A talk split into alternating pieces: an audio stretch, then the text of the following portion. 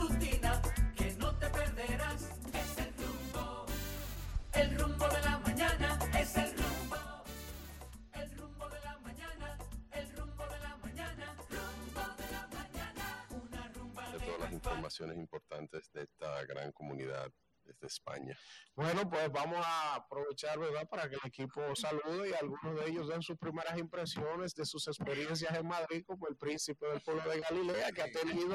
Tiene loco. ¿Eh? Pero buenos días a Dalmira Caminero. Buenos días. equipo, buen día a Elvin, Víctor, a don Antonio, a Israel, a Elías, a mi hermana Kimberly, a Alfredo también. Señores, darle los buenos días y las gracias a ese equipo técnico que está detrás de cámara, haciendo que esta transmisión sea posible que llegue hasta los dominicanos de aquí y los que están allá en el patio escuchándonos. Estamos desde AGE, la Asociación de Jóvenes Empresarios de Madrid y un dato importante para la gente que conozca un poquito de AGE, que es una asociación que tiene más de 35 años, que está apostando por las ideas y los proyectos de los jóvenes empresarios, emprendedores de Madrid y ellos se encargan de ayudar a esos jóvenes que están emprendiendo con el tema de apoyo técnico, humano, logístico, eh, también la formación de, esos empresarios que necesitan para sus proyectos. Así que para nosotros es un placer estar transmitiendo desde aquí y poder dar a conocer todo lo que se hace en favor de los jóvenes que tienen deseo de emprender desde esta ciudad. Tanto los españoles como los dominicanos que están aquí pueden pues, venir a buscar el apoyo en AGE Madrid. Buenos días a todos y bienvenidos a estas tres horas y media de transmisión ininterrumpida de buen contenido. Víctor Villanueva. Muy buenos días, buenos días a toda nuestra audiencia. Y Oné, buenos días a toda la República Dominicana. Está en sintonía desde ya y hasta las 10.30 en este espacio El Rumbo de la Mañana, el programa que va trazando la pauta en todo el acontecer de lo nacional e internacional, que no es poca cosa, aunque le pique a dos o tres. Aquí tenemos el espacio que sigue trazando el rumbo de cada mañana y felicitar, agradecer la presencia de don Antonio Espaillat, eh, presidente de RCC Media, eh, la principal plataforma de información y entretenimiento audiovisual de toda la República Dominicana y también felicitar aquí, porque hay que empezar así, a, al más conspicuo de la comunicación de la República Dominicana, don Elvin Castillo, que es un titán que mire dónde va afianzando sus objetivos y metas. Así que yo espero que en lo que queda de semana mis compañeros se comporten a la altura de cómo lo ha hecho el príncipe Galilea. Buenos días, Israel. Muy buenos días, un privilegio para mí estar acompañado de tantos profesionales buenos. Definitivamente la comunicación de República Dominicana se ve dignamente representada en la ciudad de Madrid, España un privilegio definitivamente que usted decida informarse con nosotros. Yo quiero citar dos hechos importantes que se dieron un día como hoy en el mundo y que lo marcaron. A partir de ahí el mundo cambió, que fue que un día como hoy el presidente alemán Paul Hindenburg eh, decidió nombrar canciller a Hitler. De ahí en adelante el mundo cambió. Y además, otro... que tenía Occidente sobre Alemania después de la Primera Guerra Mundial. De eso va a hablar hoy de geopolítica. Mire. y, y, y, el otro hecho que es sumamente importante y que lo vivimos todos los aquí presentes fue que un día como hoy la Organización Internacional de la Salud eh, decretó ¿no? o publicó una, una emergencia internacional al respecto de la propagación del COVID. Muy buenos días para todos. Buen día, don Elías. Bueno, buen día, gracias a, a, Rumba y a su presidente Antonio Espaillá por darnos la oportunidad de estar en este programa y hoy desde Madrid. Eh, nos sentimos muy contentos. Un saludo a los dominicanos y dominicanas que están en esta urbe. Y desde aquí estaremos llevándole este programa para eh, hablar y conversar con ustedes, dominicanos y dominicanas. Buenos días, Kimberly. Buenos días, Elvin Castillo, coordinador de este espacio, Antonio Espaillat, y el jefe de RCC Media, y a todos mis compañeros que estamos aquí hoy transmitiendo desde Madrid con un gran equipo de producción que nos acompaña y desearle a todos los dominicanos y dominicanas aquí y allá, ya que este es el tercer país con la mayor cantidad de dominicanos en el mundo con una cantidad aproximada de 188 mil dominicanos y la mayoría residen aquí en Madrid. Y el primer superado solamente por Estados Unidos, donde hay 1.200.000 dominicanos, y por Puerto Rico, donde hay 350.000 dominicanos. Así que saludarles a todos y esperamos, como siempre, entregar lo mejor de nosotros. El príncipe de Galilea, de. Eh, buen día, mundo. Buen día a todos los dominicanos que nos escuchan a través de las ondas hercianas 98.5 FM y todas las emisoras que nos retransmiten. Quiero agradecer primero a Dios por la oportunidad de estar en Madrid, en España, compartiendo por primera vez eh, mi, llegada al nuevo, al viejo continente. Que, de hecho quiero primero, aparte de agradecer a Dios, eh, agradecerle también al, grupo RCC Media que bien preside don Antonio Espaillá y su señora esposa, doña Monserrat, eh, darme la oportunidad de estar con ustedes en una emisora de ese grupo de tanto prestigio, a Elvi Castillo como coordinador, un trabajador eh, fuera de serie, quien es que ha luchado junto a don Antonio para que todas estas cosas que están ocurriendo eh, en el rumbo de la mañana sean posibles. Y agradecer de manera de- eh, muy especial al Estado Dominicano en nombre del presidente de la República. Quiero hacerlo porque soy una persona muy agradecida de la Cancillería, eh, el Ministerio de Relaciones Exteriores, a Opinio, Opinio Díaz, a- al, vice, al viceministro también, y al señor canciller Roberto Álvarez, que en un momento de dificultad para canalizar la visa para que Alfredo de la Cruz estuviera aquí, estos tuvieron inmersos en ese proceso y gracias a Dios se hizo posible mi presencia aquí. Yo quería resaltar eso, No agradecerlo. menciona el nombre del presidente, digo del presidente. El presidente. Oye. No, porque no fue presidente en sí, Sí, sí, hay que agradecerle porque- su, gobierno. No. Ya, no dio la gracia, eso es lo que tú quieres. Cuando él aquí habla del presidente, él vocea mucho.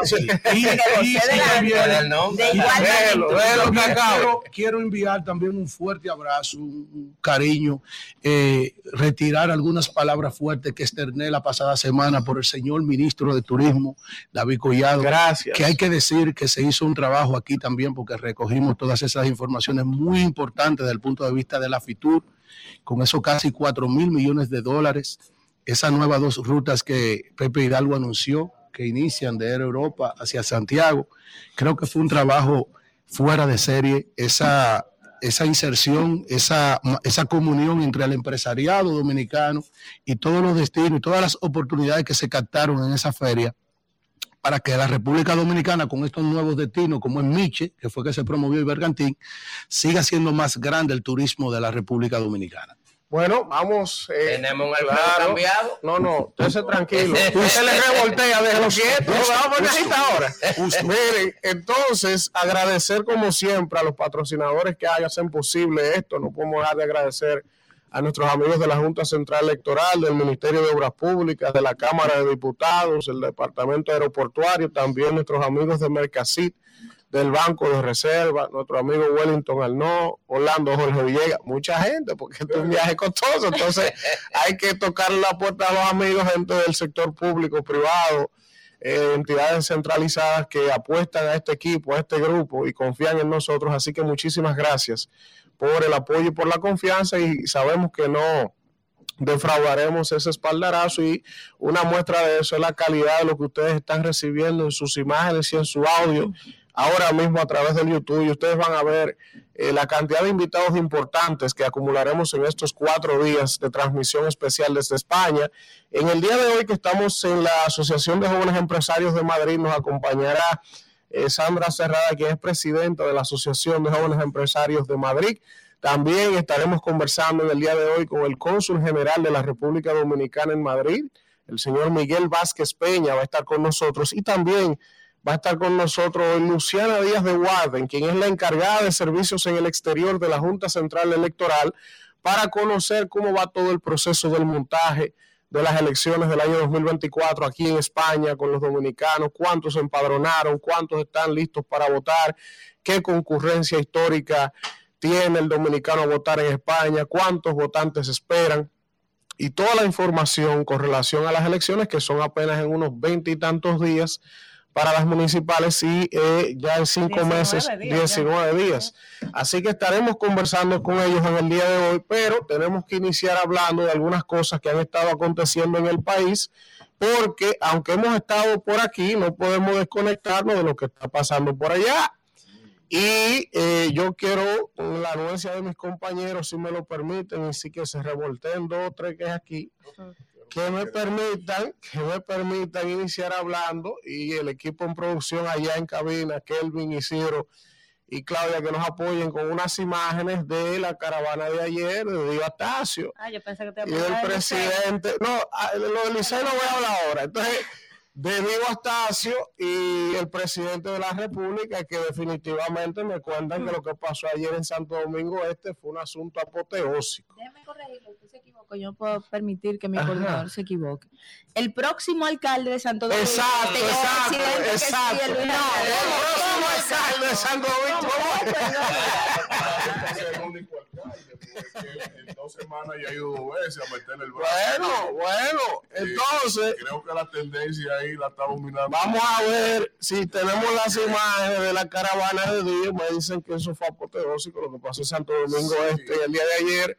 Se desbordó el municipio y vamos a ver qué pasa, porque entonces también para problema del amigo Luis Alberto Tejada, que es el principal contendor de Dios, Leonel Fernández tuvo antes de ayer en su jipeta a su candidato. a su candidato. A Julio Romero, entonces tú dices, tú dices, pero ve acá, si hay una alianza y se está empujando la alianza, aunque sea de manera No, pero soterrada, a trabajan. 15 días, sí, Este- pero, este eh, territorio- pero a 15 días de las elecciones se está gestando un movimiento para que desmonten al candidato de la fuerza y apoyen a Luis Alberto. Entonces Leonel encarado en una jipeta y le sube la mano. ¿Quién está planteando eso? El ¿Qué- quién está planteando rescatado. Oh, pero eso se ha hablado todos estos días. A Julio Romero va está ya. ¿Y de cuándo este programa se dedica a la especulación? Pero dijo que el PLD está arriba. ¿Eh? Y el PLD está arriba ya, te digo.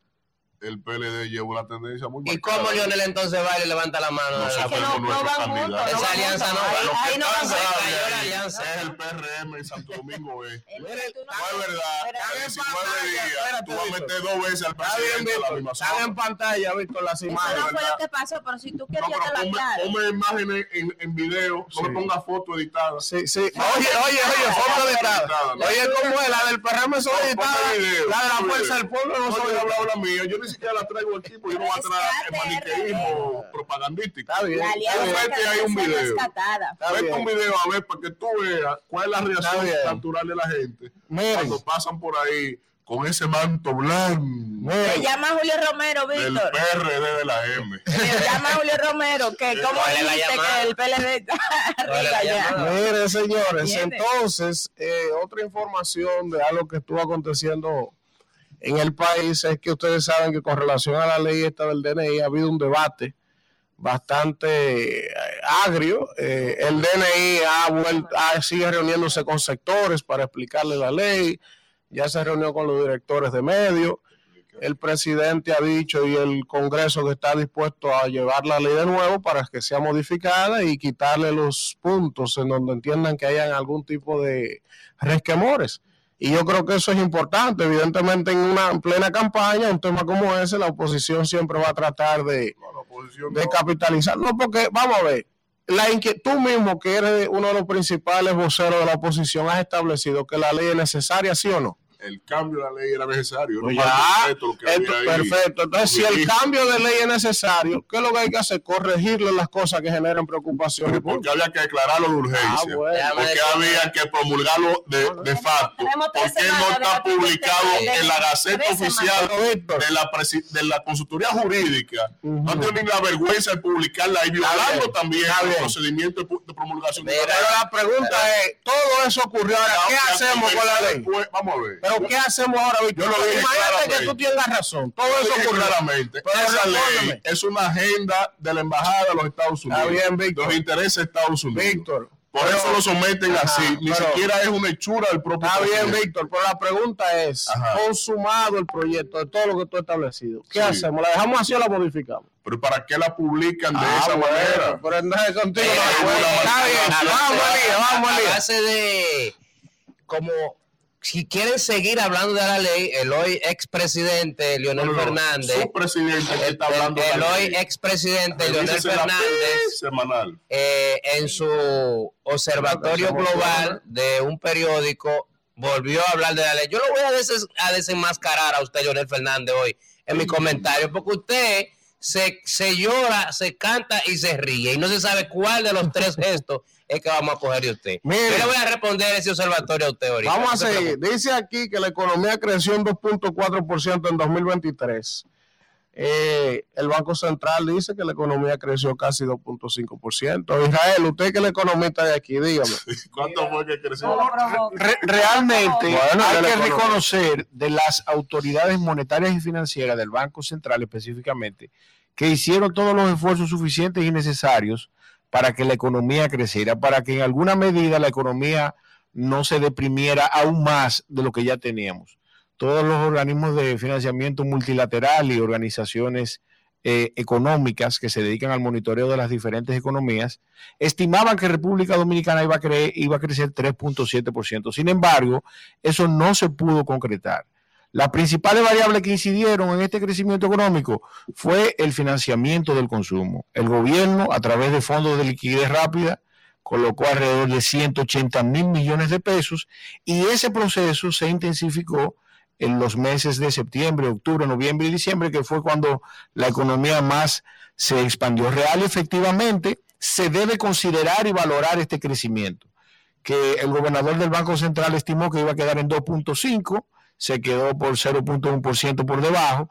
Sin embargo, hay que hacerle ese reconocimiento pese a todas las decisiones del gobierno central que contrastaban con la realidad económica de República Dominicana y claro, no dejar de considerar que la inflación tuvo casi en 4.5% y que superó el crecimiento económico, lo que lamentablemente nos pone en una posición todavía bastante difícil para el año 2024. Pero creció.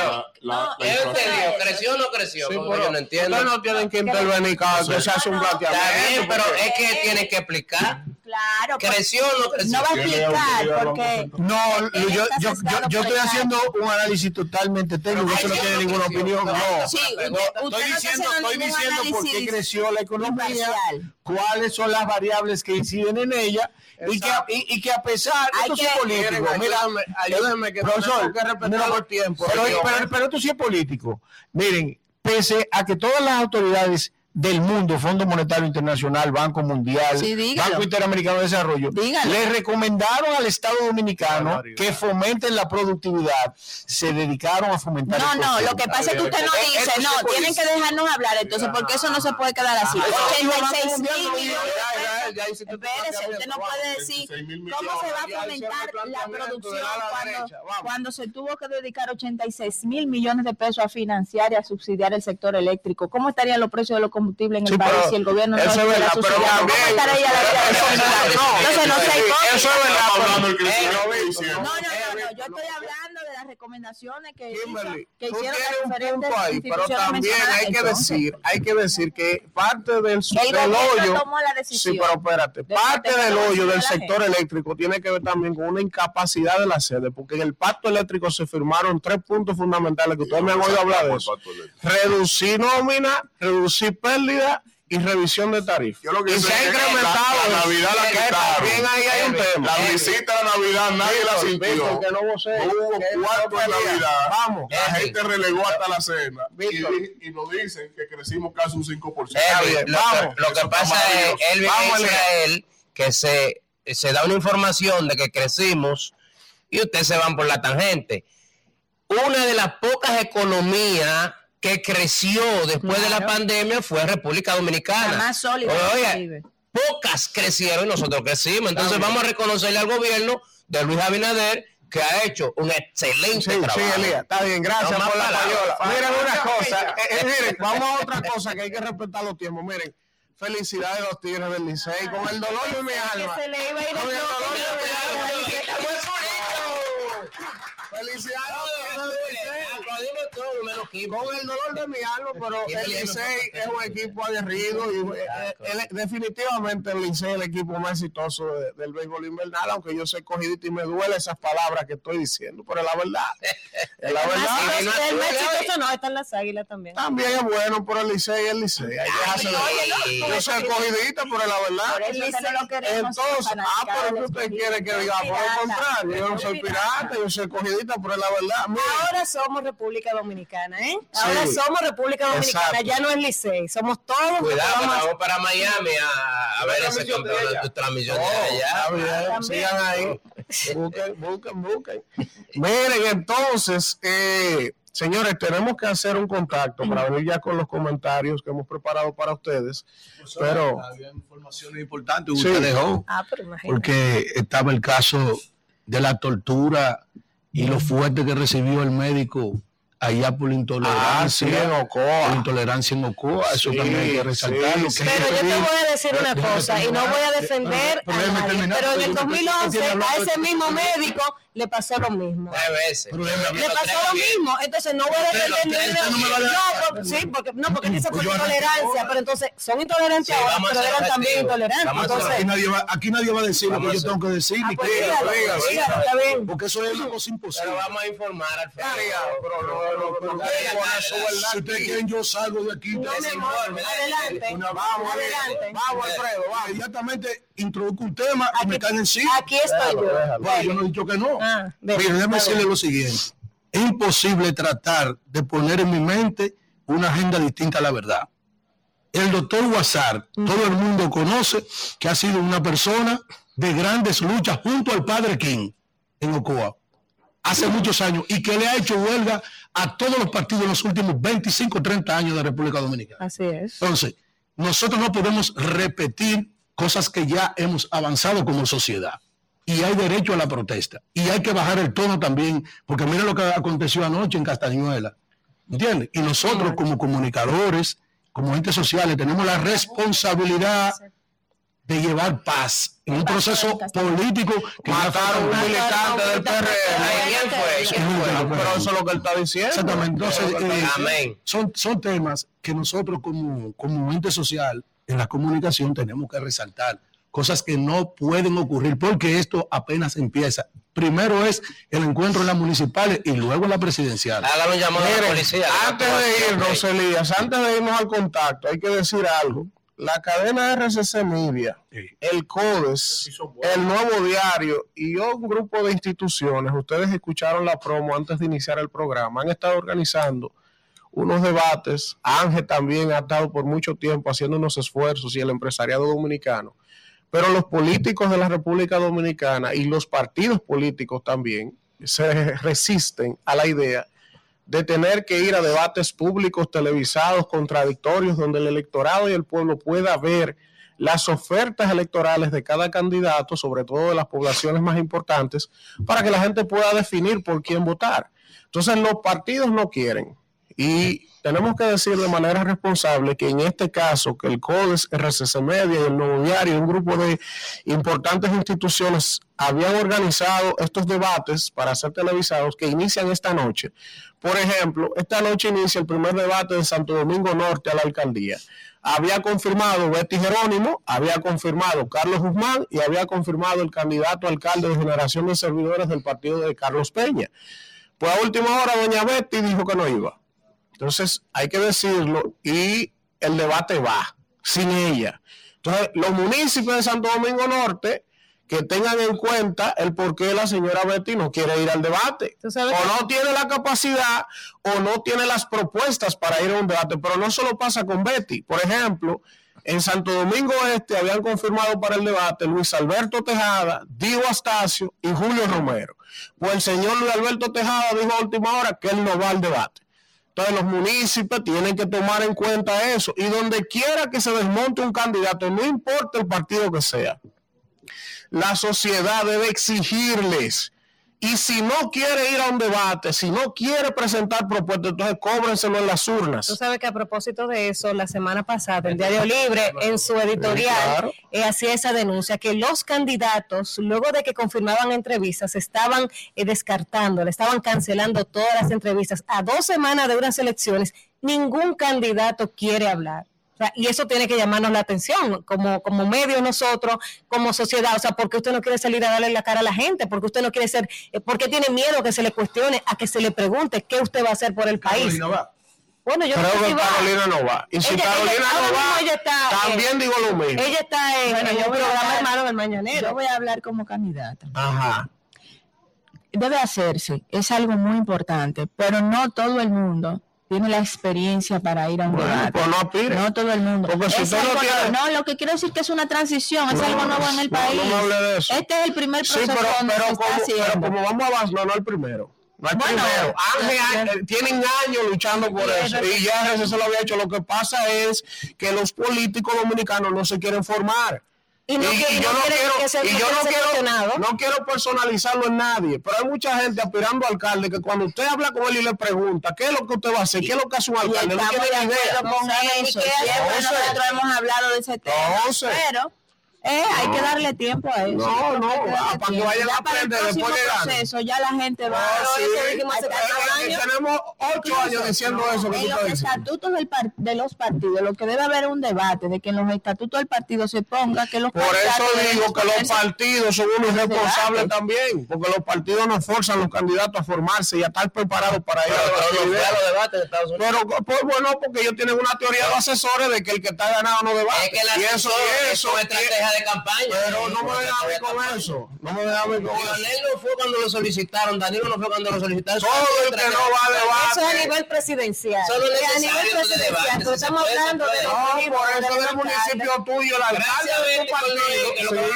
Sí. Por eso el candidato de tu partido es tan fenomenal que el que te ganó a ti. Micrófono, Elías. Carolina Mejía tiene una tremenda capacidad. Yo no dudo de su capacidad y puede compa- con, Porque vaya con Debatir domingo a cualquiera.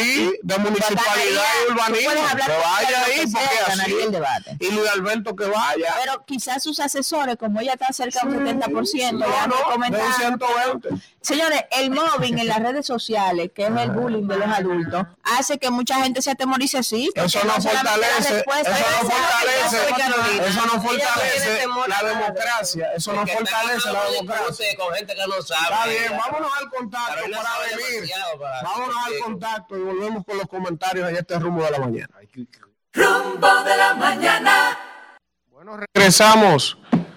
Regresamos en este rumbo de la mañana, en esta transmisión especial desde Madrid, España, y es tiempo de la gente. Vamos de inmediato a hablar con la gente, a ver qué le ha parecido hasta ahora la transmisión, nuestro público, que tenemos unos días sin hablar con ellos. Vamos a ver quiénes están por ahí. Buenos días, ¿quién nos habla?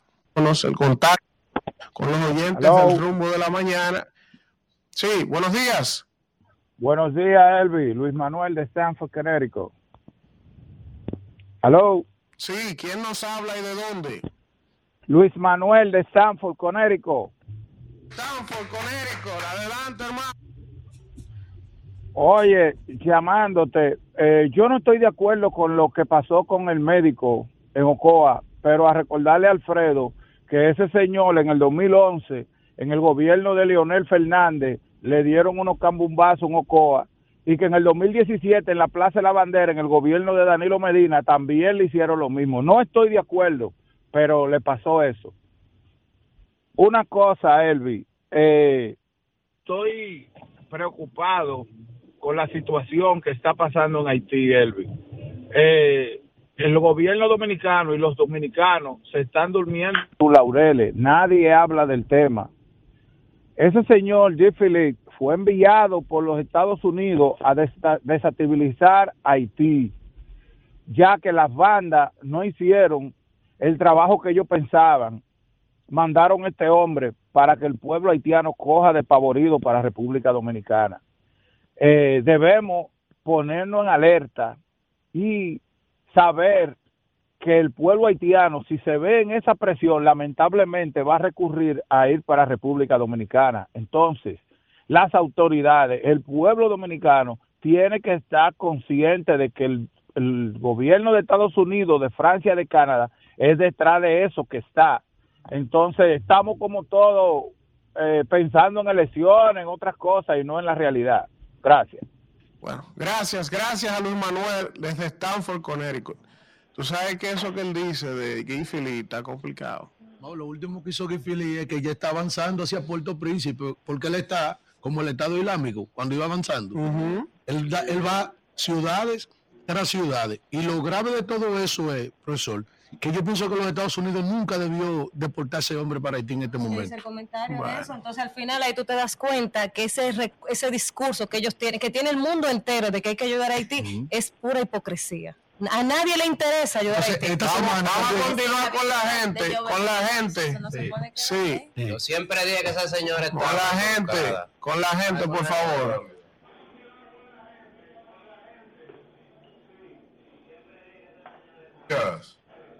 Durmiendo ese. Vamos a ver si nos ayudan allá en estudio con las llamadas para estos minutos. Esa se cayó. Vamos a ver quién está en sintonía. Reiterar que estamos transmitiendo el primer programa desde Madrid, España. Eh, eh, tenemos otra llamada. Buenos días. Hola. Buenos días. Buenos días, Elvin, ¿cómo tú estás? Habla el doctor Ramón Guzmán. Eh, mira, yo tomé la molestia de trasladarme esta semana a ver la movilización de la Alianza RD. Yo fui a Monteplata, yo fui a Guerra, eh, yo fui a San Luis eh, y también estuve en Santo Domingo. Eh, yo no evalúo la gente que andan marchando con el candidato. Yo evalúo la gente que están en las calles, que están en la casa, que salen. Eh, por lo menos en guerra el pueblo se volcó igualmente en, en, en Monteplata y en San Luis ni se diga. Entonces, eh, en la provincia de Santo Domingo casi por igual. Yo digo que el PRM eh, con esta alianza está muy difícil porque para mí tiene perdida esas comunidades que ya yo he mencionado. Eh, RD cada Sí, buenos días. ¿Te me oye, Ramón? Sí, buen día. Buenos ¿Quién días. nos habla y de dónde? Bueno, de aquí, de RD, le habla Larry King. Eh, ustedes me dicen que están por los lados de la madre patria. ¿Es cierto? No le puedo aplaudir a uno si a otro no. Bueno, que la Riquín no entra casi. Dime, la Riquín. Mire, compañeros y hermanos y amigos todos. Eh, ¿Está por ahí el príncipe Galilea? príncipe. Gracias a Dios. Príncipe, eh, dice, decía mi abuelo que las oportunidades son eh, son caras, hay que, hay que agarrar por los cabellos. Eh, piénselo antes de montarse el avión para regresar para acá, eh. Piénselo bien primero. Miren, señores, eh, Elvis, usted hizo un comentario en estos días. Con esta gran ciudad de Madrid. Esto no Cualquiera tiene madre. Lo que estoy viendo de aquí para allá es dándose golpes. La gente, muchísimos accidentes. La, la Sí, sí, rábula, la crápula, la yibullinga, la gurrupela matándose uno con otro, mujer entrándose a mordida. Yo por ahí no quiero volver. El cónsul que me negó la visa en principio porque dijo que yo presentaba peligro de fuga, quiero decirle que tenían razón, pues yo no quiero volver para acá.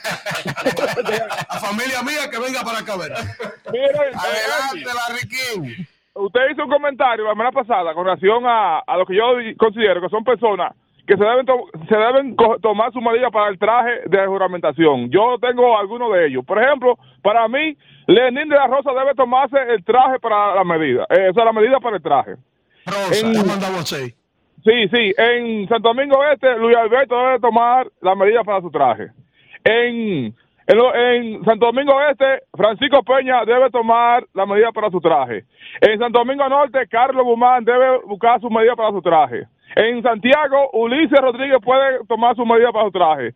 En el distrito, Domingo Contreras puede tomar su medida. Pero, no, profesor, bájele algo. Sí, buen día. ¿Quién- ¿De dónde? Luis Dotel de Santo Domingo Este, República Dominicana. Felicidades para todos. Mira, Domingo Contreras te va a dar, te va a dar un susto, Elvin. Oíste, aquí ya los rapachines, tú no ves que hasta los rapachines se han limitado. Aquí, mira, oye, lo que hizo, la vergüenza que pasó Luis Abinader Corona en, la, en el municipio de Santo Domingo Este, eso fue avergonzante.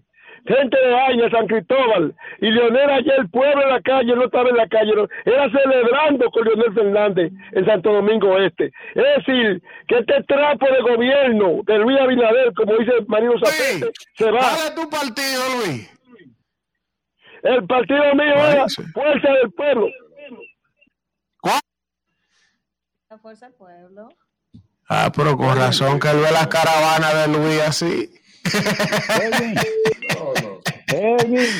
Bueno, ¿quién nos habla y de dónde? Tu hermano, vale. Elvin, Oh, Rafael del Bronx. no se oye, como que hay un un un un un ba- Dale, dale, que te escuchamos. Buenos días. Buenos se días, fue Elvin. Rafael. Buen día. ¿Quién nos habla y de dónde? Habla Ana de Palmareo. Felicidades en su viaje. Gracias, Ana. Adelante. Elvin, es que están nerviosos con esa programación del fin de semana. Aquí en Palmarejo están temblando también, porque el presidente cuatro años más. Gracias, Ana de Palmareo. Esa ya- Ana Riquín no llegó a decir quién se iba a poner en la presidencia. No, porque no, vamos para la municipal. Hola, ¿quién nos habla y de dónde? Ileana, muchas felicidades allá en la madre patria. Ole, tío. Ole, tía. Puñeta. Mirando, mirando que en los periódicos se está comentando mucho que realmente la economía ha avanzado mucho y está más estable en RD. Realmente las cosas se están, se están trabajando y se está haciendo bien. Bueno, Ileana, gracias desde Maimón. Yo no sé por qué que a Víctor le pica cuando llaman gente defendiendo el gobierno y cuando llaman gente atacándolo, él no dice nada. Él se- sí, pero que sigue tranquilo, porque cuando llaman gente atacando al gobierno, él no dice nada. Que la prensa que la economía creció. Yo digo, ay, qué bueno. Dani de los Ah, ella Santanitos. creció, ella le está dando su Hay, hay, hay un oyente, hay un oyente. Ah, Ella creció. Hay un oyente, Víctor. Oyente, Víctor. Lo que pasa es que Víctor no se va, eh, Víctor no tienen fuerza, no tienen fuerza, la oposición no tiene fuerza para sacar a Luis Abinader y están nerviosos. Ah, coge ahí, Víctor. la patilla, la patilla. Bébete la pastilla tú que te desesperas. Nerviosos. barbaridad. Cuando ve la popularidad de Buen día. Hola. Buenos días, buenos días a todos, buenos días país. Tu amigo Bigote de este lado. Bigote. Felicidades en España. Tenemos Gracias, que Bigote. decirle a los españoles que Santo Domingo, la República Dominicana más próspera del mundo, está en plena campaña electoral y que verdaderamente allá y aquí tenemos dos candidatos este ejemplares extraordinariamente de primera, Kimberly y Jason, para que lo sepan los españoles también. Esos son los dos candidatos bigote. Tengo para decirle también que tengo que saludar con ese cariño y ese amor a mi querida hija que vive allá en España y a los queridos nietos que son tres. Y que verdaderamente... bueno, bigote. Bigote. Bigote. Sí. Mira, aprovecha que Antonio Payá te está escuchando hoy para que le diga lo que tú nos dijiste una vez en el aire. Ah, no, no, eh, eh, la emisora más extraordinariamente de primera en la República Dominicana. Es para allá. Usted se pone un punto más de los éxitos, de los tantos éxitos que usted ha tenido en, en lo que es la, la radio nacional de la República Dominicana. Y muestra palpable es que desde España hoy el mundo se está dando el lujo de escuchar 98.5, la emisora más extraordinaria de la República Dominicana. Gra- gracias, Bigote. Gracias. Antonio, no, gracias no. Bigote clamó un día en el aire que quería que usted lo pusiera en nómina, que él merecía estar en las nóminas. Porque él es parte de lo interactivo de rumbo. Atención, doña Monserrat. Podemos hacer eso, pero Bigote tiene que acordar. Saludos. Tú no ¿quién nos habla y de dónde? Kimberly, Jason. Wilkin desde Almería. Almería, España, Wilkie. Estamos cerca, Wilkie. Pero arranca para acá, Wilkie. Estoy con ustedes en la- Estoy con ustedes en la distancia. ¿Aló? Sí. Eh, Ay, yo oigo tú- a la gente del PRM muy triunfalista con Carolina, que se acuerden que Roberto Salcedo le llevaba una ventaja larguísima a David Collado y al final, ¡fuígate! ¿Te acuerdas? Bueno, Pedrita tiene su público. Sí. Señores, tenemos otra. Buen día, ¿quién nos dónde? La reina Santo Domingo Norte. Buenos días, ¿me escuchan? Sí, hola. Ok. Sí, óyeme, aunque a- no le guste a Víctor ni a, a- al rey de, el príncipe de la tiniebla, el gobierno realmente se ha esforzado El príncipe de la tiniebla. para que los índices de corrupción bajen en el país, eso se nota, eso, esos resultados lo estamos viendo, que hay menos corrupción. Tengan buenos días y disfruten su viaje. De Villamella. Señores, vamos a un contacto de publicidad y regresamos ya con el comentario de Danmira Caminero. mañana. Regresamos en este rumbo de la mañana desde Madrid, España. Estamos transmitiendo de la Asociación Nacional de Jóvenes Empresarios de Madrid, el ARE, y estaremos eh, iniciando hoy una serie de cuatro programas especiales desde distintas locaciones aquí en Madrid, España, celebrando los dos años del rumbo de la mañana en RCC. Y pues estamos aquí transmitiendo en vivo desde España. Vamos a continuar ahora con los comentarios y es el turno del comentario de Danmira Caminero. Gracias, Elvin, y gracias a toda la gente que está en sintonía. Cuando son allá en República Dominicana, ya son las 8, 7 minutos de la mañana. Y aquí en Madrid, bueno, son las 1, 7 minutos de la tarde. Gracias a todos por mantenerse informados con nosotros. Yo en el día de hoy voy a hablar un tema que también mi compañera va a tratar. Vamos a tratar de hacer dos enfoques distintos, pero para ampliar eh, todo lo que eh, lo concerniente a este tema, un tema que toca la sensibilidad y ha tocado la sensibilidad de toda la sociedad, sobre todo de nosotras las mujeres, las mujeres madres. Y es el caso de Dayana Reynoso Romano, una privada de libertad que fue condenada a cinco años de prisión, eh, supuestamente, eh, que quien es ahora actualmente una paciente de cáncer, fue diagnosticada con cáncer eh, luego de que tenía un sangrado recurrente y ella está detenida y condenada a cinco años de, de cárcel luego de haber apuñalado a un hombre tras presuntamente haberlo encontrado violando a su hija. O sea, cuando uno oye este tipo de tragedias es imposible no sensibilizarse y sobre todo cuando usted ve de manera holística todo el caso, es un drama, un drama social que pasa más a menudo de lo que uno puede imaginarse.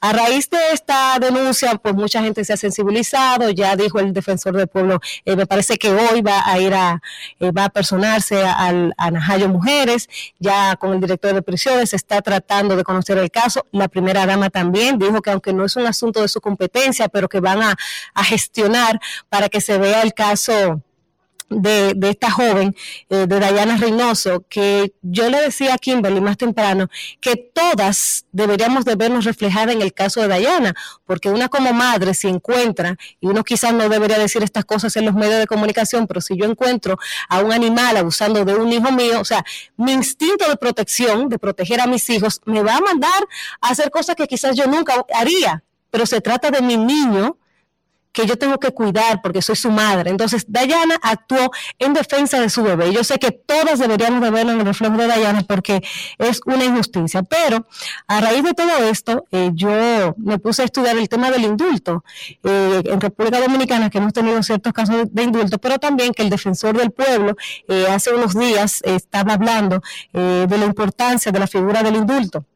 Y el indulto que está establecida desde la Constitución, está en la Constitución del 2010, eh, hace ya 12 años en el país que no se hace que no se hace, no se otorga un perdón de este tipo eh, a una persona eh, ante una, una ley que regule esto- esta figura que se encuentra en la Constitución. Está en el artículo 128 de la Constitución de la República Dominicana del 2010, numeral 1, literal J, y dice este este artículo de la Constitución que faculta al mandatario a conceder indultos los días 27 de febrero, 16 de agosto y 23 de diciembre de cada año en conformidad con la ley y las convenciones internacionales. Y hay que recordar que el último indulto que se realizó eh, en el país fue en febrero del 2012 durante la gestión del presidente, del expresidente Leonel Fernández, donde él él perdonó a seis internos que tenían enfermedades terminales, más o menos algo similar con lo que está pasando con el caso de Diana Reynoso. Y esto lo hizo el presidente en ese momento, luego de una recomendación de una comisión que presentó cerca de 96 expedientes de reclusos que tenían enfermedades terminales. La comisión eh, evaluó cada uno de los casos y de estos 96 casos, pues fueron indultadas 16 personas. Pero también eh, podemos recordar los indultos que fueron muy sonados y mencionados, el de Vivian Lubrano, que cuando el presidente le concedió ese indulto supuestamente por un asunto de salud, miren ustedes dónde, dónde anda todavía Vivian Lubrano, o el caso, por ejemplo, también de Antonio Marte y el Plan Renove, que fue uno de los indultados del expresidente Fernández, que fue indultado por un tema de salud, de que era diabético, y bueno, ya ustedes saben dónde está Antonio Marte. Hay que decir que eh, a raíz de que falta todavía una ley que regule el tema del indulto, se han presentado siete proyectos de ley al Congreso de la República con el tema del indulto y ninguno ha pasado. El más reciente es del senador Félix Bautista, se conoció el año pasado.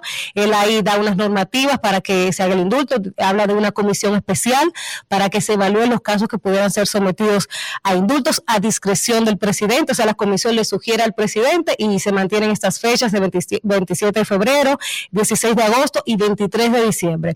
En conclusión, viendo el caso de, esta joven que lamentablemente 31 años, condenada a 5 años por, por eh, proteger a su menor, a su bebé, a su niña, fue condenada, uno puede decir de manera injusta, estábamos tratando de entender el código en este sentido, pero uno apela más que a esto, al sentido humano.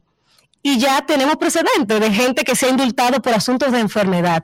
Hoy el defensor del pueblo va a ir a la cárcel, van a conocer, le están dando seguimiento al caso. Ojalá que en las próximas horas se ordene eh, pues que salga de la prisión para que pueda ser tratada de manera digna, porque ni siquiera en las cárceles se le da a ella el tratamiento que requiere una persona con cáncer. Ojalá que el caso pues pueda solucionarse, ya que ha conmovido a toda la sociedad dominicana a través de este reportaje que hiciera el medio eh, del Diario y que a partir de este debate pues podamos por fin eh, pues, aprobar ese proyecto de ley sobre indulto que yo creo que es necesario, sobre todo para descongestionar las prisiones, que es un tema que se ha hablado mucho, el hacinamiento en, los que, en la que viven muchas personas en las cárceles. Si empezamos a depurar casos de personas que tengan enfermedades como este tipo, enfermedades terminales, yo creo que se pudiera descongestionar también el sistema penitenciario de la República Dominica- Dominicana. Isidro. Rumbo de la mañana. Regresamos en esta transmisión especial desde la Asociación de Jóvenes Empresarios de Madrid. Estamos en este rumbo de la mañana y vamos a conversar en esta ocasión con el señor Simón Chabut, quien es miembro de la Junta Directiva de AGE, que son las siglas de esta Asociación de Jóvenes Empresarios de Madrid. Gracias por estar con nosotros en esta transmisión especial para la República Dominicana, Simón. Gracias a vosotros. Bueno, Simón, quisiéramos iniciar conversando con ustedes. Primero que le expliques un poco al público qué es AGE, qué se hace acá, qué tiempo tiene conformada y qué encuentran las personas que quieren comenzar un negocio en ustedes. Sí, entonces em, la Asociación de Jóvenes Empresarios de Madrid este año va a festejar justamente su aniversario número 40, o sea que lleva 40 años eh, desde su creación. Y, em, y bueno, lo- el objetivo de la asociación es ah, principalmente fomentar, incentivar todo lo que es la vocación empresarial y permitir a un emprendedor que tiene una idea, pues poderla hacer crecer eh, y aportarle todos los medios, rodearlos de los medios necesarios eh, para que pueda hacer realidad su idea. Y también, obviamente, empresas ya consolidadas que quieran crecer o que flaqueen en algunas partes, pues también poder ayudarles. Eh, ¿Qué, can- qué cantidad de socios tiene actualmente esta asociación y el acceso a ella? O sea, cualquier joven emprendedor pudiera venir y, y ser parte de ustedes. Sí, exactamente. Entonces, AGE lo que intenta es obviamente intentar eh, reducir, digamos, el, eh, el coste financiero para cualquier eh, emprendedor que quiera ser parte de la asociación. Estamos hablando de casi menos de 20 euros al mes y a través de esa cuota, pues poder aportarle eh, una cantidad pues muy grande de servicios y uh, de facilitaciones a la hora de emprender. Hoy día en AGE hay más de 800 asociados, entre los cuales tenemos emprendedores, empresas. En general la media es entre, para que os hagáis una idea, de entre 35 y 45 años, la media. ¿eh? Luego tenemos obviamente emprendedores mayores y otros menores.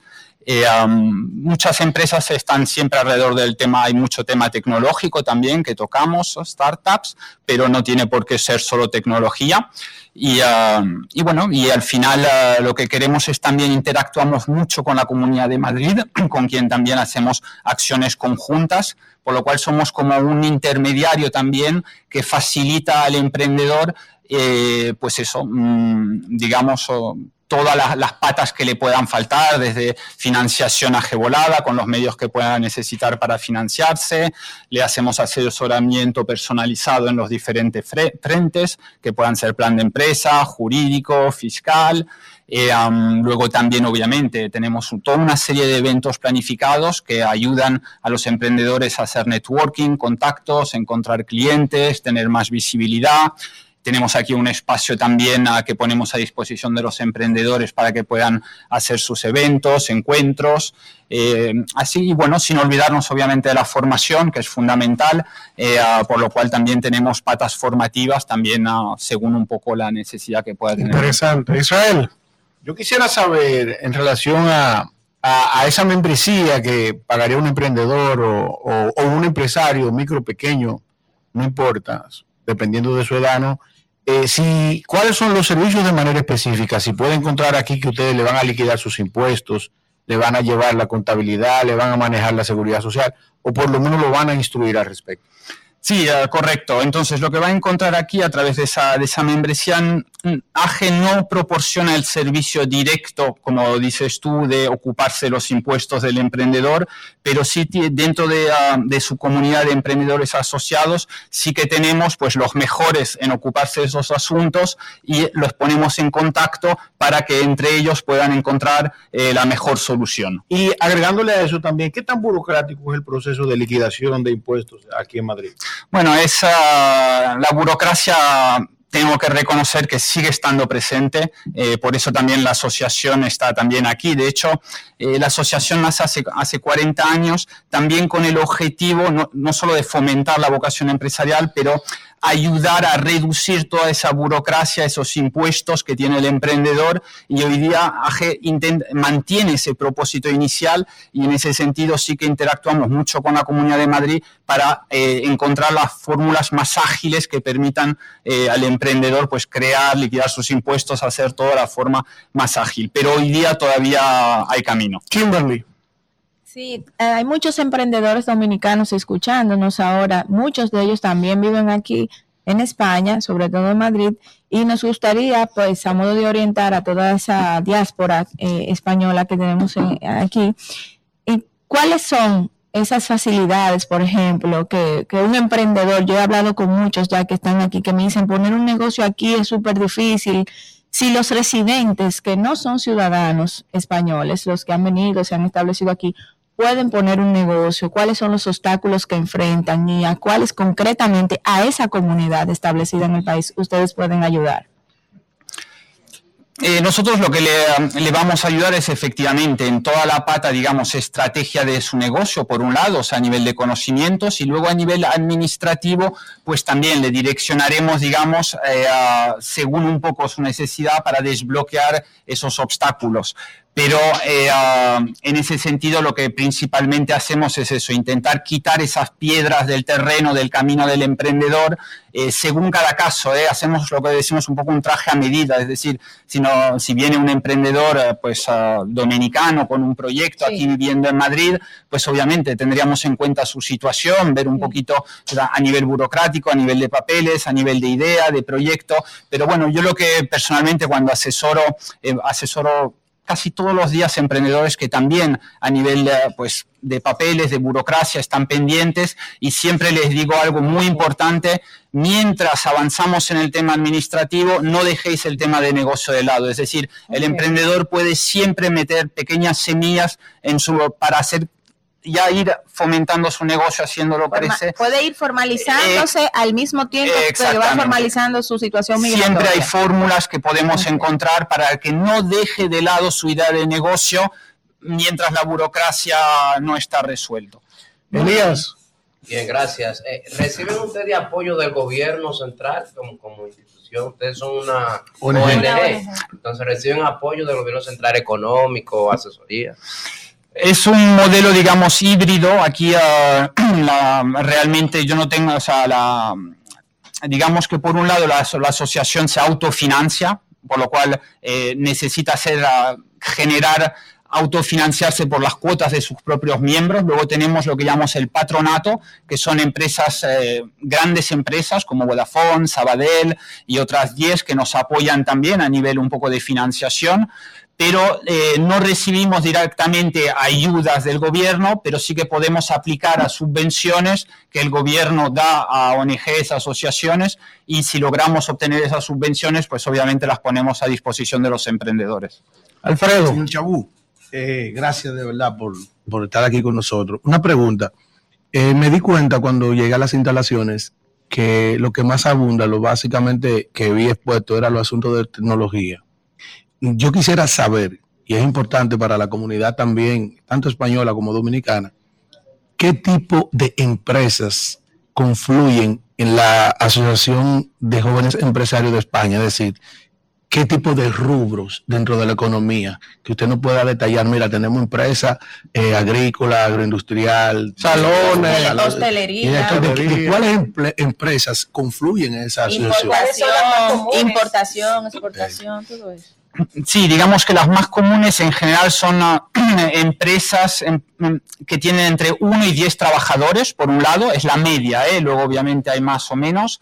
Sí que eh, hay una gran mayoría de empresas tecnológicas que utilizan la tecnología, es lo que llamamos hoy día las startups, porque una startup es una organización que incluye la tecnología y la tecnología permite escalar, digamos, por lo cual por eso son, es- hay mucha demanda a ese alrededor, pero también obviamente tenemos eh, negocios más pequeños como puedan ser restaurantes, eh, ese tipo de negocios que también no tienen que quedarse fuera y que ah, sí que obviamente, eh, de, hecho muchos eventos los hacemos en, ah, en restaurante, en un restaurante de un asociado, en una, intentamos, digamos, fomentar también ese tipo de pequeños negocios, pymes, que Sí. aunque no estén basados puramente en la tecnología, pero puede ser una empresa de limpieza, puede ser eh, todo ese tipo de negocios que pues les atendemos y tenemos dentro de los asociados también este tipo de empresas. Simón, a mí me gustaría preguntarle lo siguiente. ¿Sabe que el emprendedor, por lo regular acá o en cualquier parte del mundo, es una persona que tiene sueños, tiene ambiciones, tiene aspiraciones y muchas veces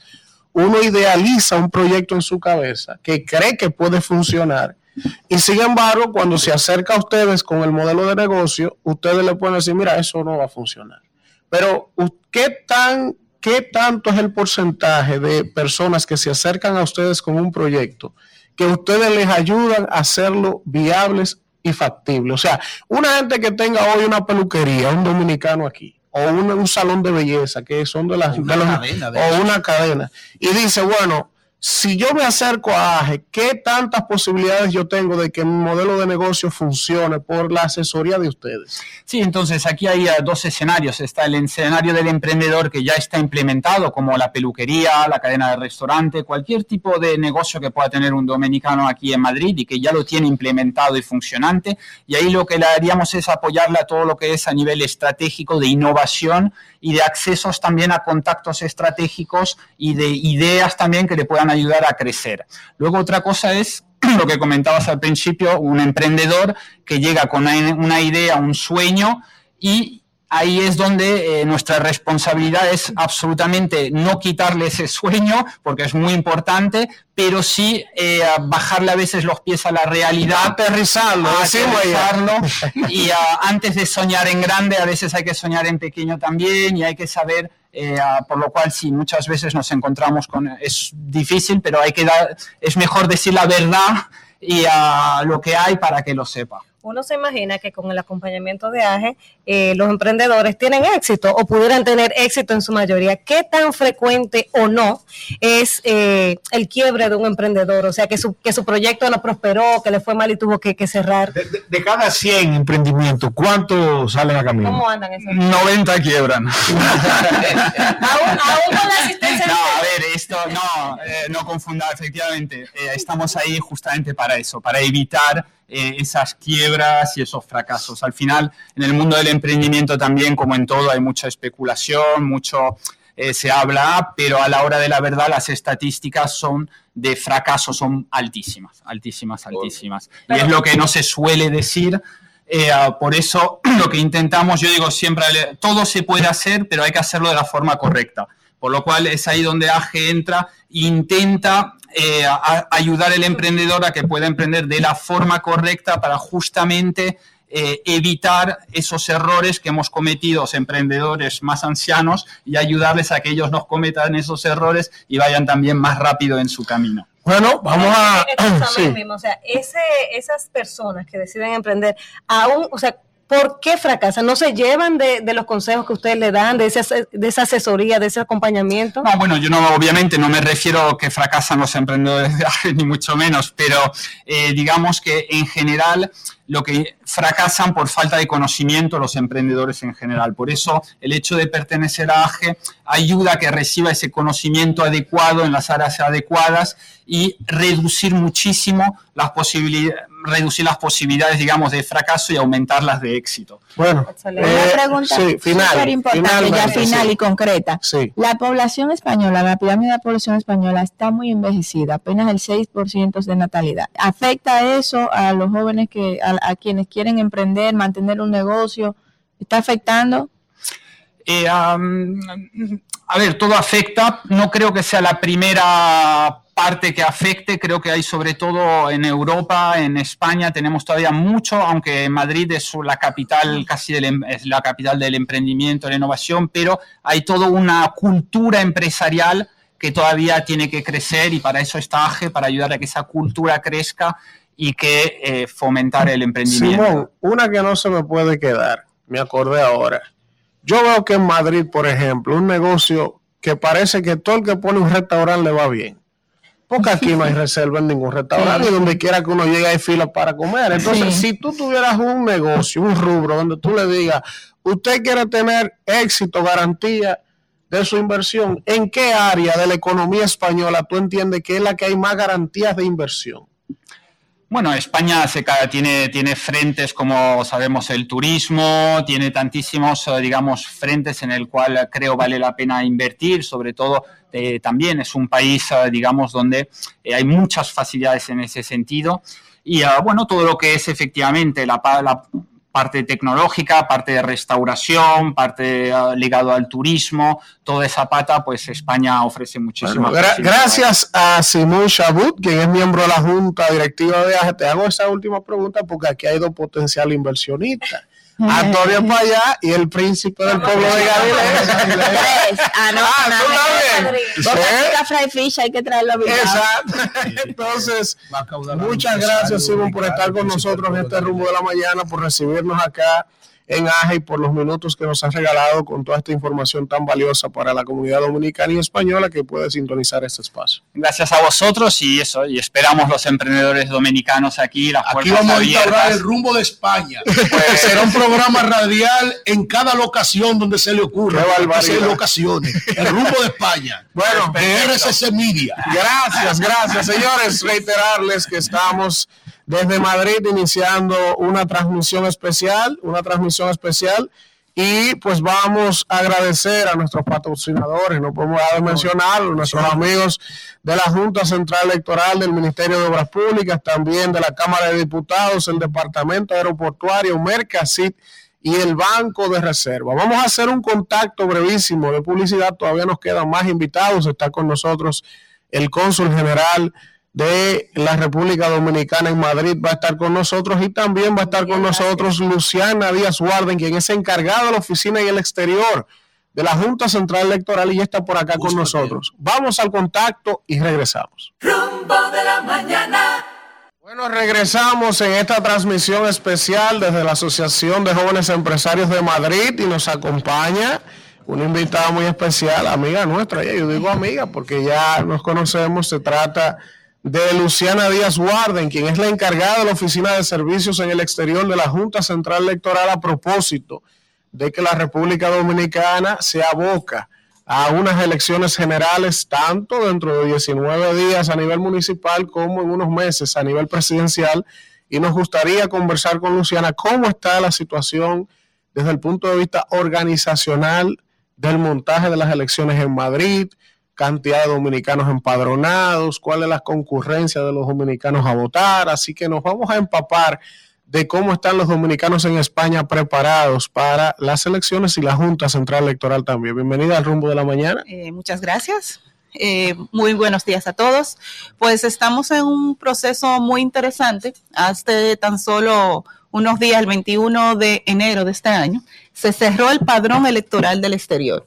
¿Qué significa eso? Si no recuerdas, cuando estuvieron aquí el año pasado, estábamos en plena campaña de motivación. Para que la gente se inscribiera. Para que la gente se inscribiera. Pues la, hemos estado a lo largo de estos dos últimos años inscribiendo a dominicanos, no solo en Madrid, sino en toda España.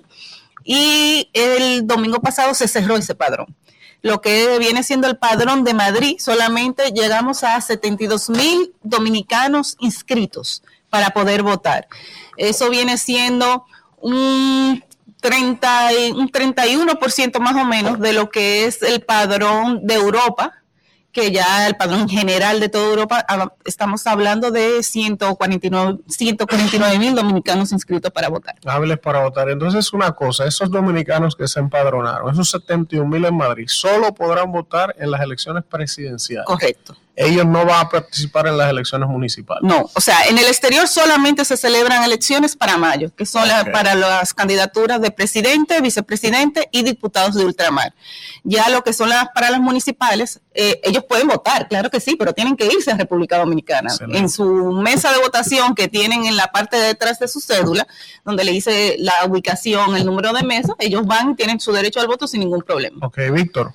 Luciana, un placer tenerte acá entre nosotros y felicitarte por todo el trabajo que ha hecho la Junta Central Electoral con la diáspora aquí en Europa, que eh, es muy importante porque los primeros boletines llegan desde aquí. Así es. Y en términos de la participación, ¿cuál es el averaje? que el promedio de participación, sin contar las últimas elecciones que fueron anómalas, pero cuál es la cuota de participación del dominicano en la integración del proceso electoral eso por un lado, y por otro. Por eso, por eso mismo, y más aquí que golpeó tanto la pandemia. Correcto. Y, eh, y por otro lado, el rol de los partidos políticos con la diáspora. ¿Cuál es el activismo, lo organizacional? ¿Cómo están los aprestos, los aprestos de cara a las elecciones, que en este caso es para eh, el 19 de mayo del 2024? Claro, eh, tal y como dices, no vamos a hablar de las elecciones de 2020 que tuvieron una serie de incidencias que nadie podía controlar. Pero históricamente, las primeras elecciones en el exterior fueron en el año 2004. Es decir, que ya llevamos casi seis elecciones en el exterior. Y a, a medida que van pasando, cada proceso va aumentando. La media suele rondar un 35%. Nosotros como Junta Central Electoral ahora vamos a comenzar una campaña que es empadrón, eh, antes era empadrónate por la patria que llevas dentro y ahora va a ser vota por la patria que llevas dentro. Entonces, el dominicano estamos muy lejos, es verdad que estamos muy lejos, pero sí somos muy pasionales, llevamos la política muy dentro. El hecho de que haya unas elecciones allá tan cerca motiva mucho a la gente. Y ahí viene también la participación de los partidos políticos a partir de estos meses ellos comienzan a activarse. Tengo que reconocer que gracias a la participación y, la forma en que ellos se han involucrado en el proceso de, del empadronamiento, por muchos de los operativos móviles que hizo la Junta Central Electoral fuera de su oficina, cuando se iba a Andalucía, se iba a Galicia, se iba a Islas Canarias, ellos son los que mueven su gente. Las elecciones se ganan en las mesas y ellos lo saben. Y si en el exterior tienen la particularidad que si no inscriben a su gente no van a poder votar, por mucha gente que tengan. Si no está inscrita en el padrón electoral, el, el 19 de mayo no van a poder votar. Mm, Como Junta Central Electoral estamos muy satisfechos con la participación de ellos. Han sido muy colaboradores. Ellos mismos solicitaban los operativos móviles. Nos decían, Luciana, hay un, eh, tengo una comunidad muy grande en, me lo estoy inventando, en Gijón, en, o, ma- o vete para Lanzarote. Y ellos mismos, me- muchas veces me buscaban ellos mismos el local y ya era la Junta la que se encargaba de toda la demás logística, pero ya ellos se aseguraban de que ya yo le conseguí un local a la Junta para que vaya y me empadrone a esa gente. Pues eso implica que nosotros como Junta Central Electoral entendemos que como hay una motivación eh, mayor, el porcentaje de participación también va a ser mayor. Nosotros esperamos. Sí, Israel. Dama, yo quisiera saber, y como una forma de edificar también a los dominicanos aquí en España que nos están viendo, ¿qué cantidad de recintos va a tener la Junta habilitadas aquí en España, primero?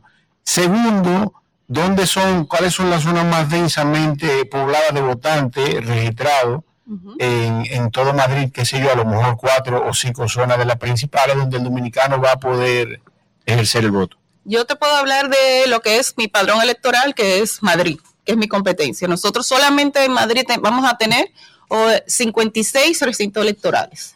De esos 56, eh, casi, casi 30, 27 recintos van a ser dentro de la Comunidad de Madrid, o sea, Madrid Centro. Y eso implica también... ¿Cu- ¿Cuáles sectores de Madrid? Mira, Cuatro Caminos, que yo supongo que ya ustedes fueron a Cuatro Claro, Caminos. Cuatro claro. Caminos viene siendo nuestro Washington High, ¿no? Exacto. En solamente en Cuatro Caminos tenemos cuatro recintos electorales, por ejemplo. Luego tenemos por lo, por lo alto, lo alto que está el nivel de vida aquí, los alquileres, muchos dominicanos se han ido de Cuatro Caminos. A Villaverde. Exactamente, ya ustedes hicieron la tarea, porque así es. Entonces se han ido a la zona Vamos sur. a. Yo soy un dirigente aquí, yo estoy de enlace con mi partido. Vamos, vamos, yo Víctor. No política, estamos en la Junta. Entonces, entonces. se han ido así mismo a Villaverde, a Parla, a la parte sur de Madrid, que son zonas muy pobladas de dominicanos que en un principio, cuando empezamos en el 2004, no estaban.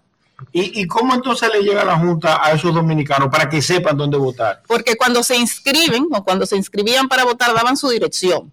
Me Yo soy Luciana Díaz, yo vivo en tal sitio con el código postal X. Entonces nosotros como Junta Central Electoral lo que hacemos es, es tratar de colocarle un centro de votación lo más cercano a su casa.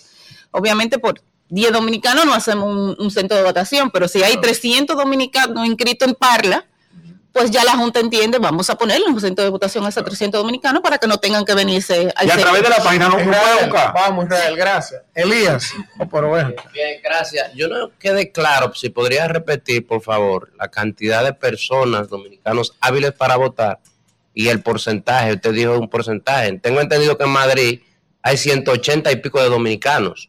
180 mil. 180 mil, sí, Europa. 180 mil. A Europa, eh.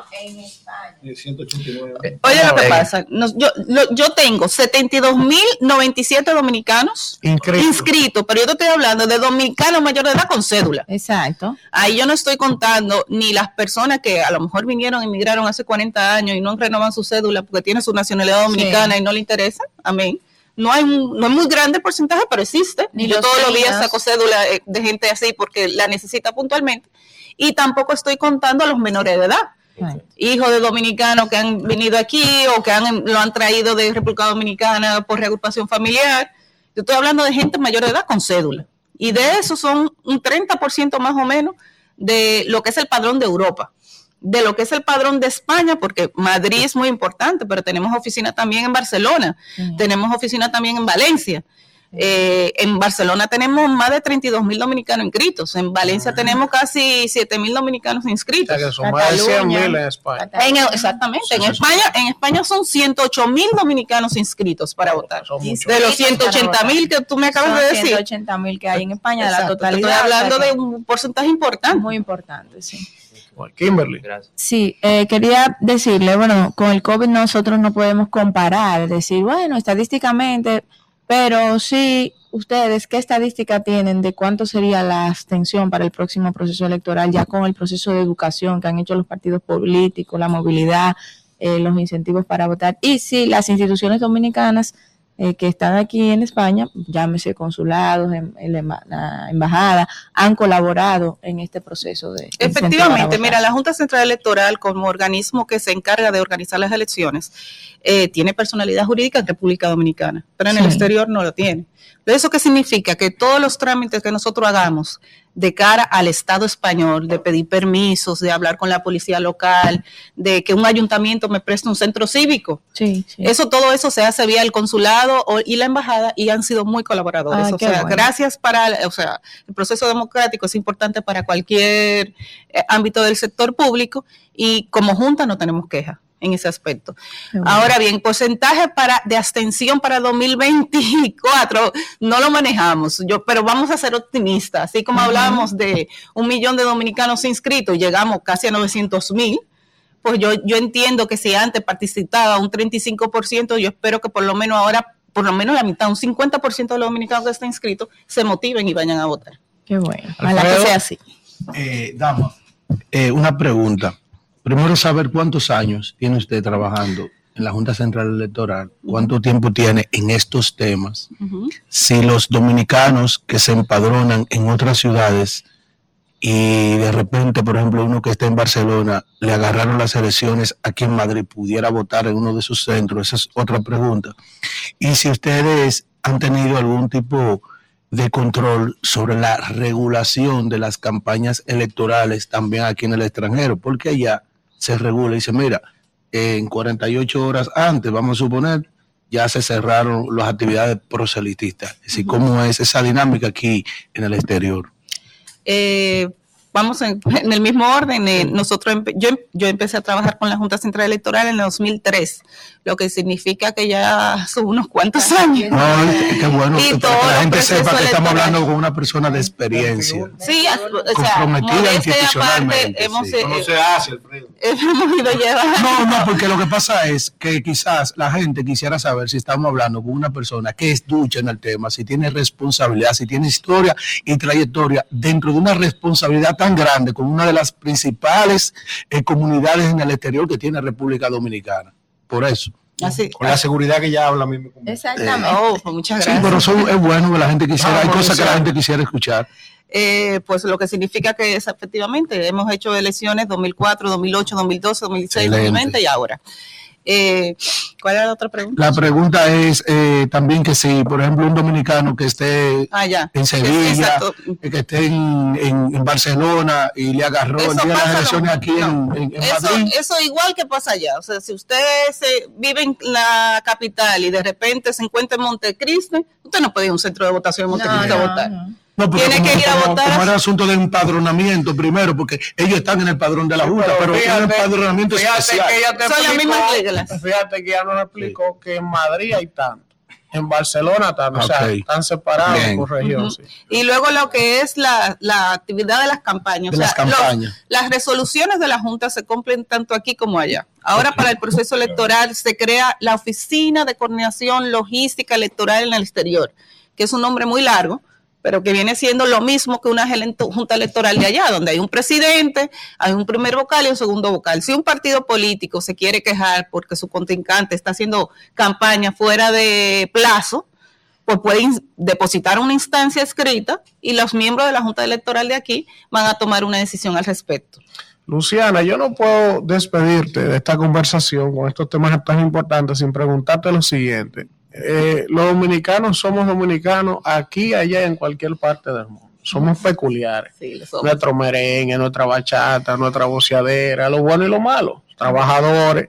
Entonces, pasa lo mismo, Luciana, en los colegios electorales aquí en Madrid. Compra de votos, lío, o sea, porque uno, uno quiere saber si pasa lo mismo que allá. Pica todo, porque el picapollo aquí. Ajá, picapollo y euro. Ven aquí, aquí dan picapollo y euro, Luciana, en los colegios electorales. ¿Qué pasa aquí? Eh, Mira, o sea, la- es verdad, el dominicano se lo toma como una fiesta. Las elecciones en el exterior, y yo creo que también estando tan lejos, el hecho de que un día todo el mundo se encuentre en un centro de votación, eh, si le tuve a la doña vendiendo kipe o pastelito o vendiendo un jugo, que yo muchas veces le digo, doña, me van a cerrar el recinto, por favor, póngaseme en la acera de al frente, no se me ponga aquí. Eh, pasa exactamente lo mismo. Ahora, con un tema tan delicado como la compra de votos, pues mira, a día de hoy, con todas las elecciones que hemos tenido, no se ha depositado una instancia de ningún partido con pruebas que diga en tal sitio están haciendo eso. Entonces yo no puedo asegurar que eso pase. Claro. Eh, que, el, que luego le brinden un pica pollo a un ciudadano, puede ser, no lo dudo. Sí, porque Pero como- lejos y tú movilizas a la gente. No lo, sí, y lo hacen los partidos. Una cosita. Y lo mueven en autobús. eh, mira, te llenamos el autobús para que te lleven. Pero el dominicano es muy cómodo, hay que ponerle centro, de ponérselo fácil. Sol, hay una pregunta importante que yo considero. Usted me dice Vamos a ver, sí. aquí y mi hermana Kimberly. Ajá. El proceso del escrutinio, del conteo de los votos, la diferencia de horario con República Dominicana. Particularmente yo nunca he escuchado conflicto entre una, una parcela política u otra en el sentido de que están de acuerdo o no con los resultados y que se armó un rebú en Barcelona y cosas. ¿Cómo es ese proceso? Porque tenemos unas horas de diferencia y si pudiera interferir todavía que cuando aquí se cerró y se terminó de contar, todavía ya hay gente con posibilidad de votar. Así ¿Cómo es esa dinámica también? El proceso es exactamente igual. La Dirección de Elecciones de la Junta Central Electoral eh, crea unos talleres. Nosotros tenemos unos instructores y a los miembros de la mesa de aquí se le da su taller y la Junta Electoral de aquí designa a esas personas. Al momento del escrutinio, exactamente igual que una mesa en Barahona. Claro. Eh, la diferencia es que tú tienes toda la razón, es que cuando nosotros terminamos aquí, eh, regularmente el horario que nos ponen a nosotros es de 8 de la mañana a 6 de la tarde. Cuando yo termino aquí a las 6 de la tarde, se está allá se están, mediodía exactamente, están votando allá. Pero a día de hoy no ha habido mayor incidencia. Es, eh, los partidos políticos se quedan conformes, aquí se instala un Pero se le, dice, se dice sin problema, aquí ganó fulano, aquí ganó se le da su relación de votación. allá. ¿no? Se le da su relación de votación que ellos lo van a llevar a su centro de cómputo y el Ganamos en España. Lo lleva aquí. Ganamos en España. Para que en Italia. Así Sí. mismo. La última, Sí, Kimberly. ya para terminar, como dominicano, más que como autoridad de la Junta, cuando hemos estado en otras comunidades erradicadas en el exterior, como en Estados Unidos, hemos visto mucha participación de gente de que sus orígenes son de República Dominicana haciendo vida activa en la política de ese país. Hay muchos dominicanos haciendo política en la, eh, eh, en la política española. Obviamente, eh, la comunidad dominicana en España no es tan antigua como la de Estados Unidos. Sí. Recuérdense que las mujeres comenzaron a emigrar más o menos en los años 90, con, eh, se, si se acuerdan el caso de Lucrecia, Sí, sí, sí, y sí, sí, a partir de ahí, han ah, o sea, no, no es una, una comunidad muy antigua. Pero sí es verdad que poco a poco estamos viendo personalidades dominicanas en representaciones, en ayuntamientos, en, en, li- en lista de diputados. Tenemos a, tuvimos a Bernarda Jiménez bueno, eh, Bernarda. en, en el, en el PSOE. El PSOE ha sido, por ejemplo, sí. muy colaborador con nosotros en nuestro toda proceso vida, democrático. Sí. El PP también ha sido muy también. La colaborador. última pregunta, la última. no, discúlpame, es un asunto didáctico.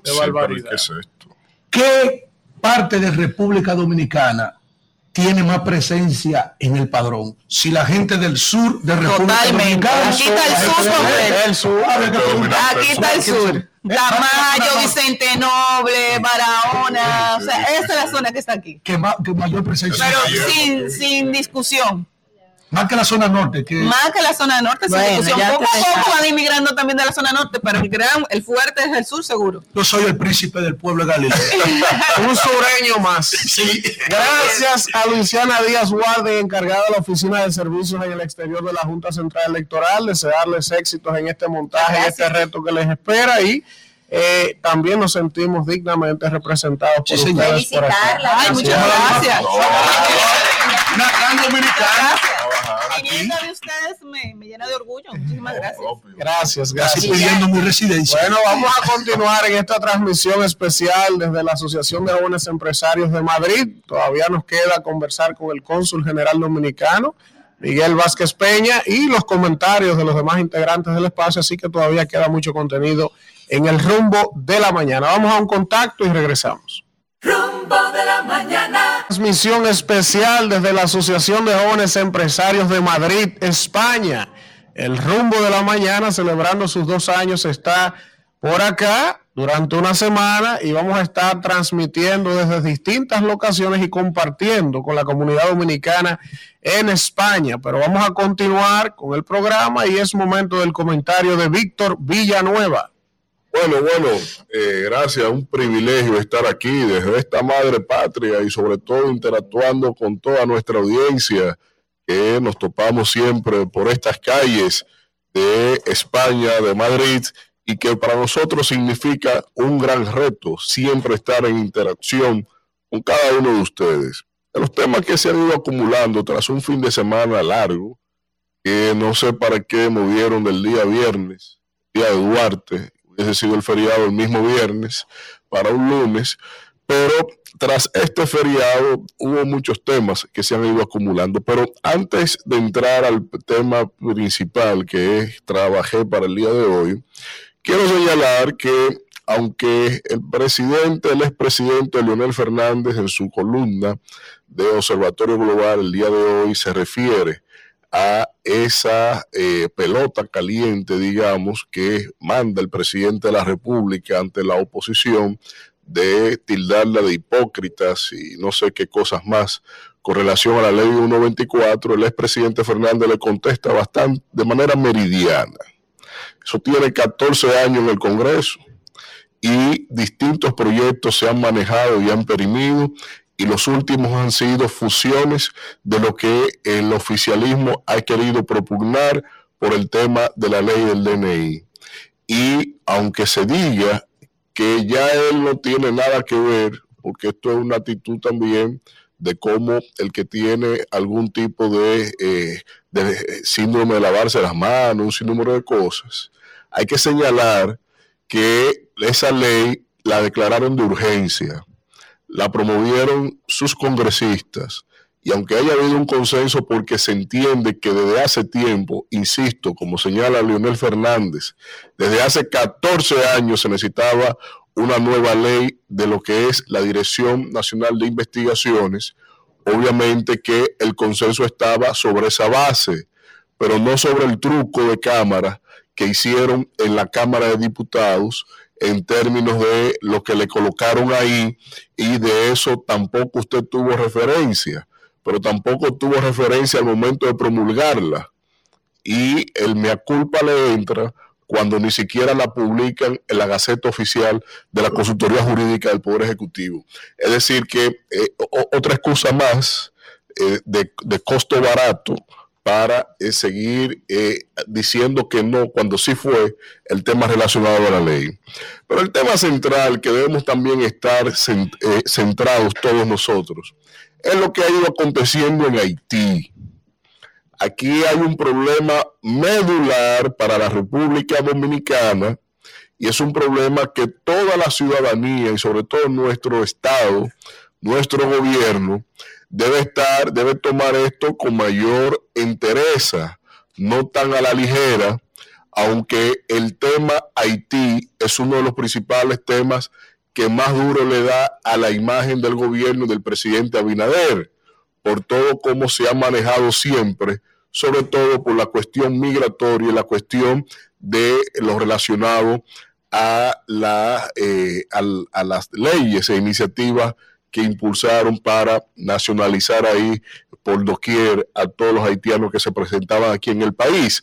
Pero resulta que con esta situación que se plantea de cara a lo que eh, ha decidido en la Corte Constitucional, el Tribunal Constitucional de Kenia, de declarar inconstitucional la participación de esta misión de paz que encabezarían ellos, ya autorizada bajo mandato expreso del Consejo de Seguridad de las Naciones Unidas, supone un duro revés a estas organizaciones, a estas gestiones políticos diplomáticas que se han intentado de cara a la situación que tiene Haití. Y aunque no quisiera ser yo eh, quien para mí mismo, digámoslo de esa manera, darme un propio like cuando dije que esa misión no iba a tener ningún efecto. Primero porque en la naturaleza, como ellos lo plantearon, no iba a resolver ninguno de los problemas de seguridad que tiene Haití. Eh, Kenia estableció meridianamente a qué se iban a dedicar. Y se iban a dedicar, sí, solo sí, a cuidar instituciones públicas, estamentos públicos, pero no así seguridad pública. Es decir, no iban a patrullar en las calles, y iban a cuidar edificios ahí. Pero a la vez está el hecho de que se sigue relegando el rol de los países, de las potencias, que son los que tienen el verdadero problema, los que han generado el verdadero problema en ese país. ¿Dónde está Estados Unidos? ¿Dónde está Canadá? ¿Dónde está Francia? ¿Dónde están esos países que son los que tienen grandes intereses en, en Haití y son los países que son los responsables de que esa nación, bajo haber tenido el pecado capital de origen, de haber sido la primera la primera nación de esclavos libertos, declarándose independientes, cuando las grandes potencias del mundo tenían un apogeo, lo que significa el primer negocio que hubo a escala planetaria, como lo es la esclavitud, como lo fue la esclavitud. Entonces, ¿dónde están esas naciones que doblegaron el desarrollo de esa naciente nación de esclavos libertos para que desde ahí sirviera de ejemplo para las demás colonias, que nadie se le ocurriese declararse independiente como lo hizo esa media isla en Haití. Entonces, ¿dónde están ellos que bajo el yugo de fuerzas económicas, mediante el financiamiento supuesto al desarrollo, han invadido varias veces el país, le han, le han tomado las aduanas, las recaudaciones internas para satisfacer los préstamos que ellos mismos le dieron a cambio de reconocimiento internacional como Estado naciente. ¿Dónde están esas esa potencias para ir a resolver esto? Pero mientras tanto, en República Dominicana estamos mirando de lado y estamos de cara al festín que significa el proceso electoral. Aunque el presidente de la República haya dicho que hay seguridad, que tenemos todas las condiciones de darle seguridad a la frontera, no se me deja de ir de la cabeza las escenificaciones de cómo los supuestos guardias haitianos han hecho lo que le ha dado la gana en el territorio dominicano, sin tener ahí ninguna contestación, ninguna reacción, ni siquiera política ni diplomática de parte del Estado dominicano. Cuando se ve, yo tengo mi control de tiempo aquí. Yo le voy a decir ahora, me falta un minuto y medio. Entonces, cuando se ve claramente que el, eh, dos minutos ahora, cuando se ve claramente que el gobierno ni siquiera a esta altura ha llamado a consulta a ninguno de los embajadores, ha hecho una gestión diplomática de nada, cómo vamos a tener seguridad de algo que se ha evidenciado que no tenemos control y seguridad. Mientras tanto, Guy Philippe está centrado en sus objetivos principales. La toma de Puerto Príncipe, el día de hoy, desde ayer, hay una manifestación de tres días de huelga general en todo Haití, que los reportes que tengo es que ha sido exitosa. Y desde la unificación que ha significado el canal este de la vigía, que para lo único que ha servido es para unir lo que, lo que nadie había logrado unir, la cohesión política, social y hasta de las guerrillas a lo interno de Haití, por como hemos manejado el tema del bendito canal este, pues entonces ya está claro, está claro que seguridad con respecto a Haití no tenemos. Pongámosle atención a esto, porque eso puede tener implicaciones muy mayores para todos nosotros en la República Dominicana. Rumbo de la mañana. Bueno, regresamos en esta transmisión especial desde Madrid, España, el rumbo de la mañana, celebrando su segundo aniversario en RCC Media. Y vamos a continuar en esta ocasión con el comentario del señor diputado Elías Báez. Gracias, Elvin, desde Madrid. Gracias, Rumba. Gracias a los rumberos y rumberas, incluyendo los de las diásporas de aquí, de Madrid, España y Europa, y Olé, y tío. Eh, mira, a, propósito de los dominicanos, tengo aquí una anécdota o una historia de que Pedro Alvarado fue un conquistador de América Latina, Guatemala y todos eso, esos países por ahí. Y aquí en el norte de Madrid hay un, pueblo que se, en honor a él, se le puso el nombre. Y de, a partir de los 90, los dominicanos se han radicado ahí, justamente latinoamericanos, en un, un barrio en que tiene, lleva el nombre de un conquistador latinoamericano. Y allí tienen tiendas, tienen de todo lo que se inventan los dominicanos, ya ustedes saben. Y bueno, Vamos al comentario. Eh, yo no quería seguir hablando de la ley del DNI 124, pero Leonel Fernández me provoca, porque hoy en su comentario de iGlobal, en, en, en un periódico donde él sale, él sale a desacreditar la ley en virtud de lo que dijo Luis Abinader, que le llamó hipócritas a los a la oposición porque eh, la aprueban y luego salen a criticarla. Él dice que esta ley es un retroceso para el país.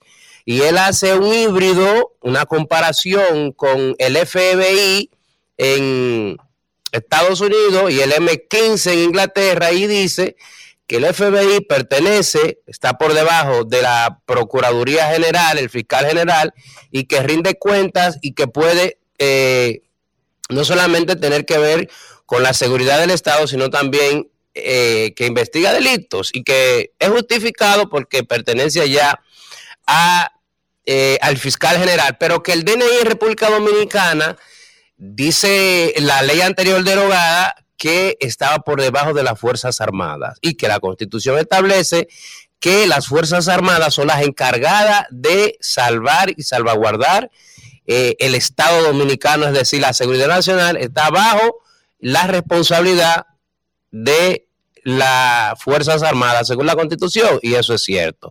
Pero que el DNI debe estar por debajo de las Fuerzas Armadas, porque si las Fuerzas Armadas es el encargado de la seguridad nacional, pues el DNI es el que va a investigar el asunto de seguridad nacional, entonces tiene que estar por debajo de las, Fuerzas Armadas y no por debajo del presidente de la República, como establece la nueva ley. Dice Leonel.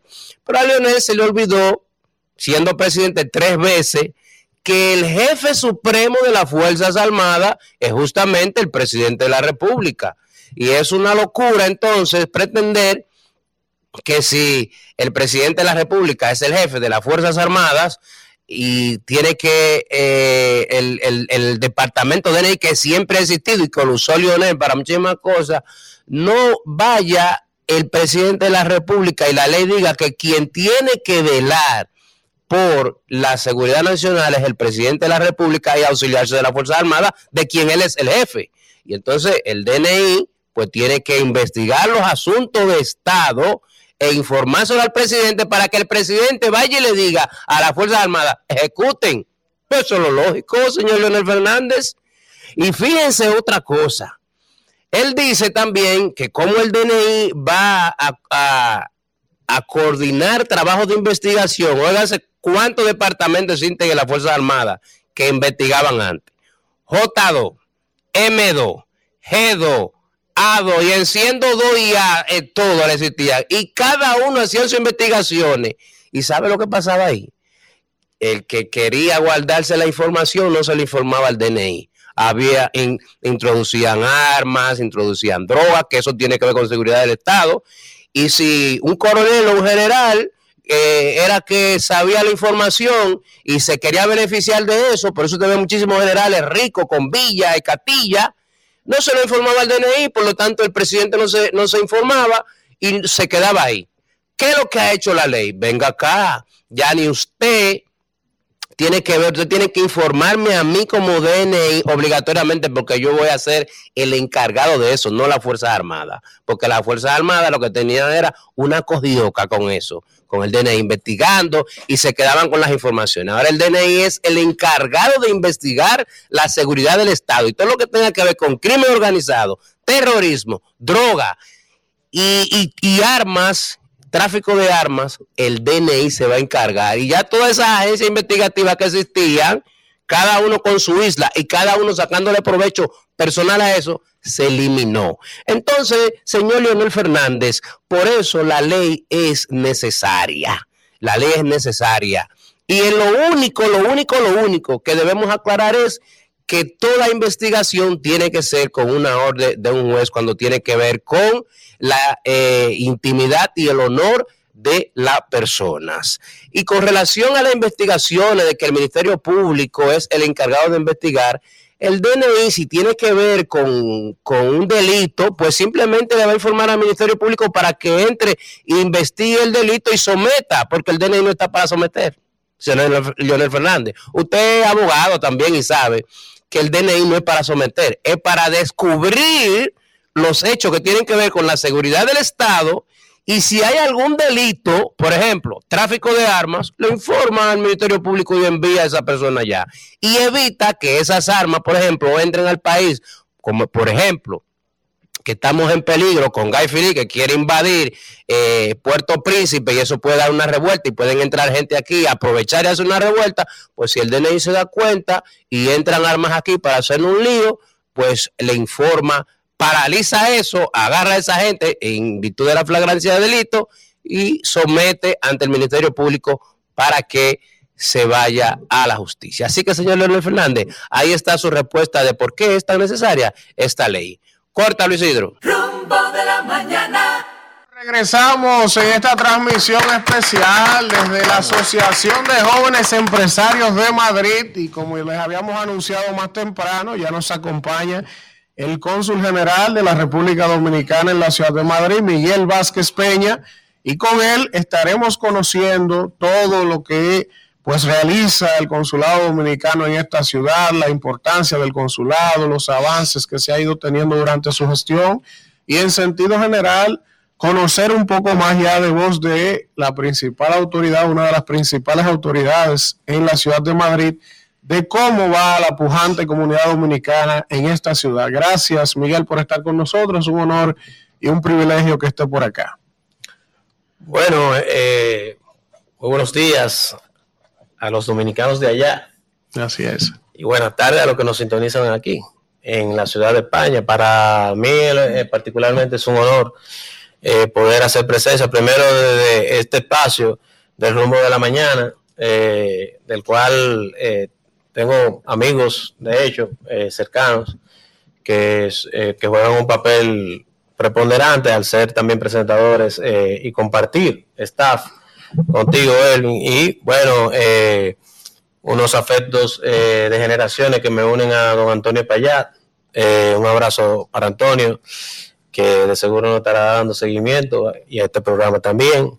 Y bueno, aparte de, eh, me siento muy regocijado de estar eh, con ustedes desde una asociación nacional de jóvenes empresarios, de una asociación de jóvenes empresarios de Madrid, como en efecto es esta locación de la cual estamos transmitiendo. Para mí, reitero, un honor eh, a título personal estar con ustedes en, en medio de tantos amigos y gente valiosa que, que apuesta por la República Dominicana, que hace críticas eh, constructivas a nuestro gobierno, Muchas en este gracias, caso. Cónsul. Sí, sí, la oposición, la Sí. oposición es parte del equilibrio institucional y Este es nos, un hombre, este es un hombre mesurado, este hombre es un hombre grande. Vamos a darle un aplauso al cónsul dominicano. No, yo lo digo, yo lo digo con mucha franqueza porque nosotros por mucho tiempo fuimos opositores y yo creo que eh, en cierta en cierta medida, si me si nos dejan a nosotros hablar de nuestro rol en ese en ese momento, diríamos que incluso en gran medida aportamos a que los gobiernos pudieran tener un sentido de equilibrio eh, y, y- pero claro, hay que hacer oposición siempre y cuando se ejerza de manera responsable. Es lo propositivo para, para el país, siempre y cuando la misma aporte ideas, aporte soluciones, no solamente denunciar por denunciar o denunciar alegremente situaciones y hechos que no obedecen a la verdad. Yo creo que es parte de la democracia, que es parte del equilibrio que no solo vive eh, y denota la República Dominicana, sino que es al que la región debe de, de aspirar eh, para poder salvaguardar la gobernanza democrática. Interesante. Estoy hasta asustado porque a mí me han dado tanto cariño el gobierno, desde la visa que no me la querían dar, la- las ingentes, los ingentes esfuerzos de todos y cada uno de esos funcionarios. Mi hermana Kimberly que hizo posible, que le dijo a José Julio Gómez. A Pino Díaz, Edwin Beltrán, y ellos dijeron, el príncipe del pueblo de Galilea no se puede quedar. Entonces, ahora este hombre reconoce esa parte del equilibrio que yo represento en la democracia dominicana, con mis críticas positivas y como también el profesor como la Jaraburgo, con mis pruebas en las manos. Vamos, vamos, Alfredo. Mire, ya yo no tengo más preguntas. Gracias, Alfredo. Mire, vamos a iniciar con esto. Eh, cónsul, eh, quisiéramos conocer un poco, ya tienes, eh, ¿qué tiempo tienes ya como cónsul general? Y al llegar al consulado, ¿qué te encontraste al día de hoy? ¿Qué avances puedes mostrar en el consulado? El dominicano que vive en Madrid, ¿qué servicios consigue en el consulado? ¿Qué- para que la gente que está más allá, ¿verdad? Conozca la función, el funcionamiento del Consulado de Madrid. ¿Qué servicios pueden los dominicanos encontrar allí con ustedes? Bueno, eh, decía un comunicador que, que en paz descanse, la hormiguita tiraron por ahí. Bueno, No le haga caso. lo primero, lo primero es... Lo primero es que, bueno, Israel está haciendo su rol y es importante y en, en ese sentido también edificaremos. Lo primero es que quien habla aquí en esta oportunidad, Miguel Vázquez Peña, eh, eh, eh, fue designado como cónsul de Madrid en octubre del 2022 y ya tengo ejerciendo las funciones un mes y dos meses. Un, Un año y dos meses, Sí. Por tanto que, bueno, a mi llegada en el consulado encontré una misión me- medianamente organizada, eh, un equipo de trabajo que con el tiempo se ha ido robusteciendo también con el que me ha acompañado, eh, que, tiene, que tenía mucho que dar y que ha dado mucho, ese equipo encontrado, al cual agradezco infinitamente el que el Consulado General de la República Dominicana en Madrid, eh, por citar algo, que, que es, que es algo medi- medible, lo cual siempre es importante, hoy, hoy de 3.4 que nosotros tuvimos eh, de, de reseña y valoración en Google, eh, estamos sobre el 4.0, 4.1 y con más de 900 reseñas, lo cual son también reseñas eh, sinceras que obedecen a el servicio que el consulado dominicano en Madrid se ha empeñado en prestarle a nuestros conciudadanos. Y naturalmente a los ciudadanos que a título de excepción van al consulado no dominicanos eh, a solicitar eh, trámite de, de rigor como más que todo podría ser el tema de visados por un estatus migratorio que quieran adquirir en la República Dominicana en cuanto a los ciudadanos españoles o un tema relevante a una legalización puramente comercial. Eh, el consulado de Madrid es un consulado de avanzada y yo lo digo con humildad, pero también eh, consciente de, de lo que significa el espectro total de la palabra, porque, por ejemplo, eh, al final del día las cosas se miden por resultados. Y es el consulado que te, que- al, al cual uno acude ahora mismo, cualquier joven empresario, a la sazón de, y tiene su poder de manera inmediata. Un poder para realizar cualquier tipo de transacción. El único requisito sine qua non es que tiene que ir personalmente la persona que está ejerciendo, como bien Elías y conoce, como poder dante. Pero se confecciona, se instrumenta y se, se instrumenta y se entrega un mismo día. Hay otras misiones consulares que quizás no tienen esa bondad, el Consulado de Madrid lo tiene. El Consulado de Madrid tiene la capacidad de entregar los pasaportes. eh, a mi llegada hubo pasaportes que se entregaban en, en una renovación ordinaria o expedición ordinaria por vez primera, eh, 40, 50 días. Eh, si eran ordinarios, los VIP tenían naturalmente un recorrido más corto.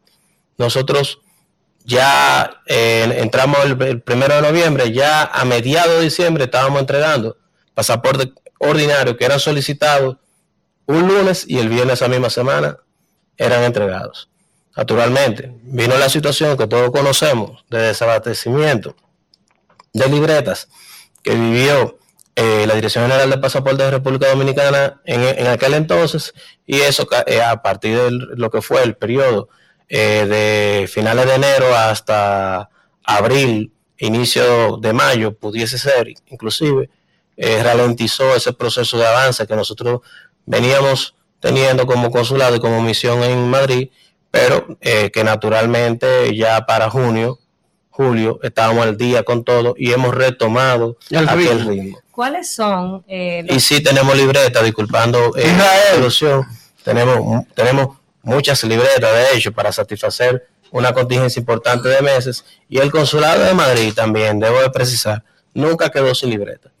Fue un consulado que siempre tuvo libreta porque una de las cosas que nosotros nos hemos ocupado es de tener en todos los servicios y todo lo que requerimos, todos los insumos, y al final del día la libreta es un insumo de los servicios que el consulado presta, contingencia de- eh, suficiente y debida para satisfacer cualquier eventualidad.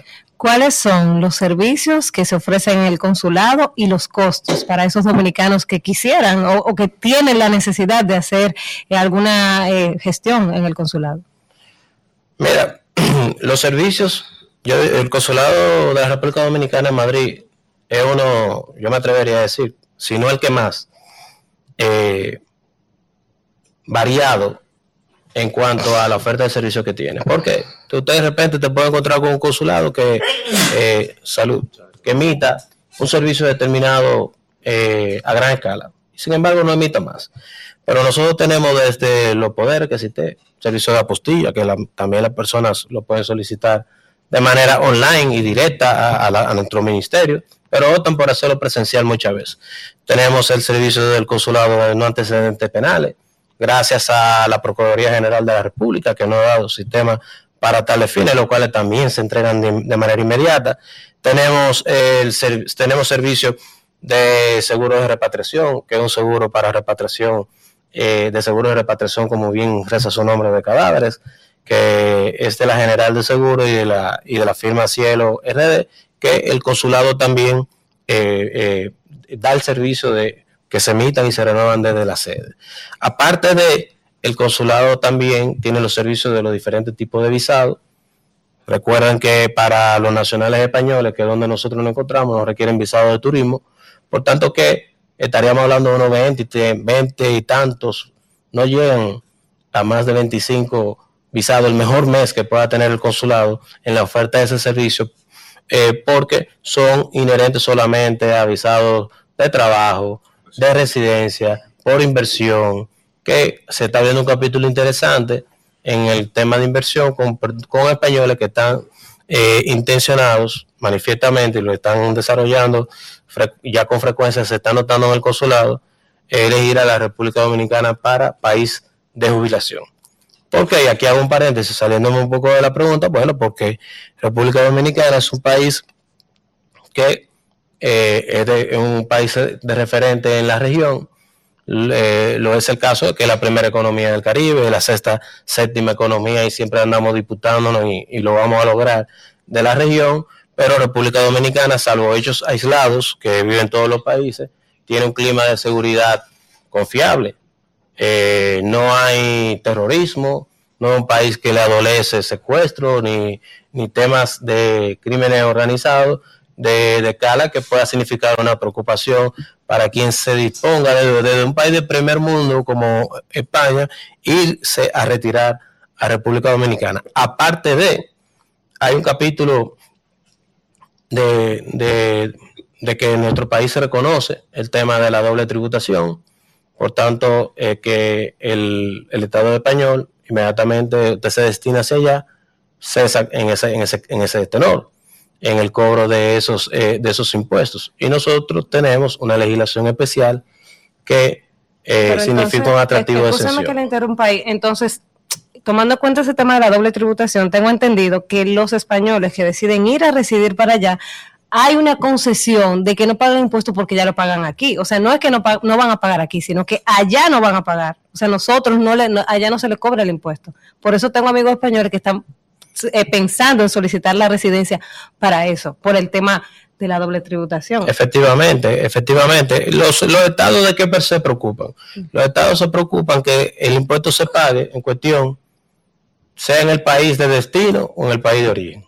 Entonces, si hay una política para impulsar, es un sector al final del día, para impulsar Mm, sí. el que eh, esa atracción de capital extranjero, bueno, eh, eh, eh, el, el- la- el- el asunto de que uno de los dos co- cobre y obtenga eh, el impuesto en cuestión y que ni que sea duplicado en su cobro, ni que sea tampoco eh, eh, evadido. En el caso de España, que Hacienda es muy rigurosa eh, y, y que pueda entonces tener efectividad en ese, en ese sentido. Víctor, yo con su placer. Por mis actividades particulares, tengo que venir mucho por aquí, me conecto siempre con la diáspora.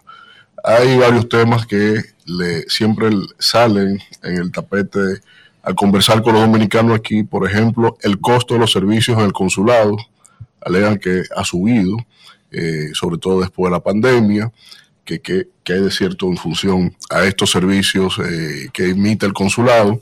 Y segundo, eh, también he recibido algunos tipos de denuncias de algunas personas que se ha retrasado mucho el tema relacionado a los permisos de la expatriación de los cadáveres de los dominicanos que fallecen aquí, que ha pasado de 15 días a casos ya de más de 45 días inclusive. Sí, Bueno, Víctor, eh, muchas gracias por la pregunta. Me, me permito concluir eh, porque es eh, bien, bien variado el tema de los servicios que ofrece el consulado y voy entonces a responder eh, la inquietud que manifiestas, que es muy válida. Aparte de los servicios que hemos mencionado, también el consulado, que eh, nosotros hemos suscrito convenio, por ejemplo, el año pasado con la Dirección General de Jubilaciones y Pensiones a cargo del Estado.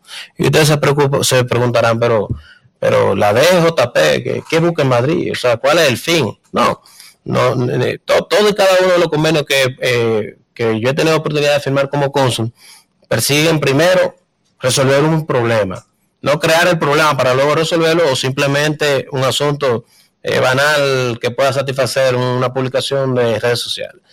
Eh, desde, desde que nosotros suscribimos ese acuerdo con la DGJP, eh, decenas de dominicanos que tenían pendiente, primero solicitud de certificaciones, y ahora mismo todas son gratuitas. En todo lo que tenga, la, DG la DGJP tiene una cartera de más de 30 tipos de certificaciones. Antes se cobraban en el consulado porque iba una persona, cualquier ciudadano, solicitaba uno, uno de esas certificaciones en cuestión y se cobraba, el consulado lo facturaba como el cargo de una certificación, como reza y bien et- et- está denominada. Ahora bien, producto de ese acuerdo, ninguna de esas certificaciones que un ciudadano necesite se, se- son todas gratuitas, ninguna se facturan. Por tanto, que eso es eh, algo importante para la economía de cualquier ciudadano dominicano que está abocado a. Las firmas de las pensiones, innumerables pensiones que ha dado el gobierno del presidente Abinader. Luis Abinader ha sido el presidente que más pensiones ha otorgado eh, eh, de, la, de nuestra era republicana.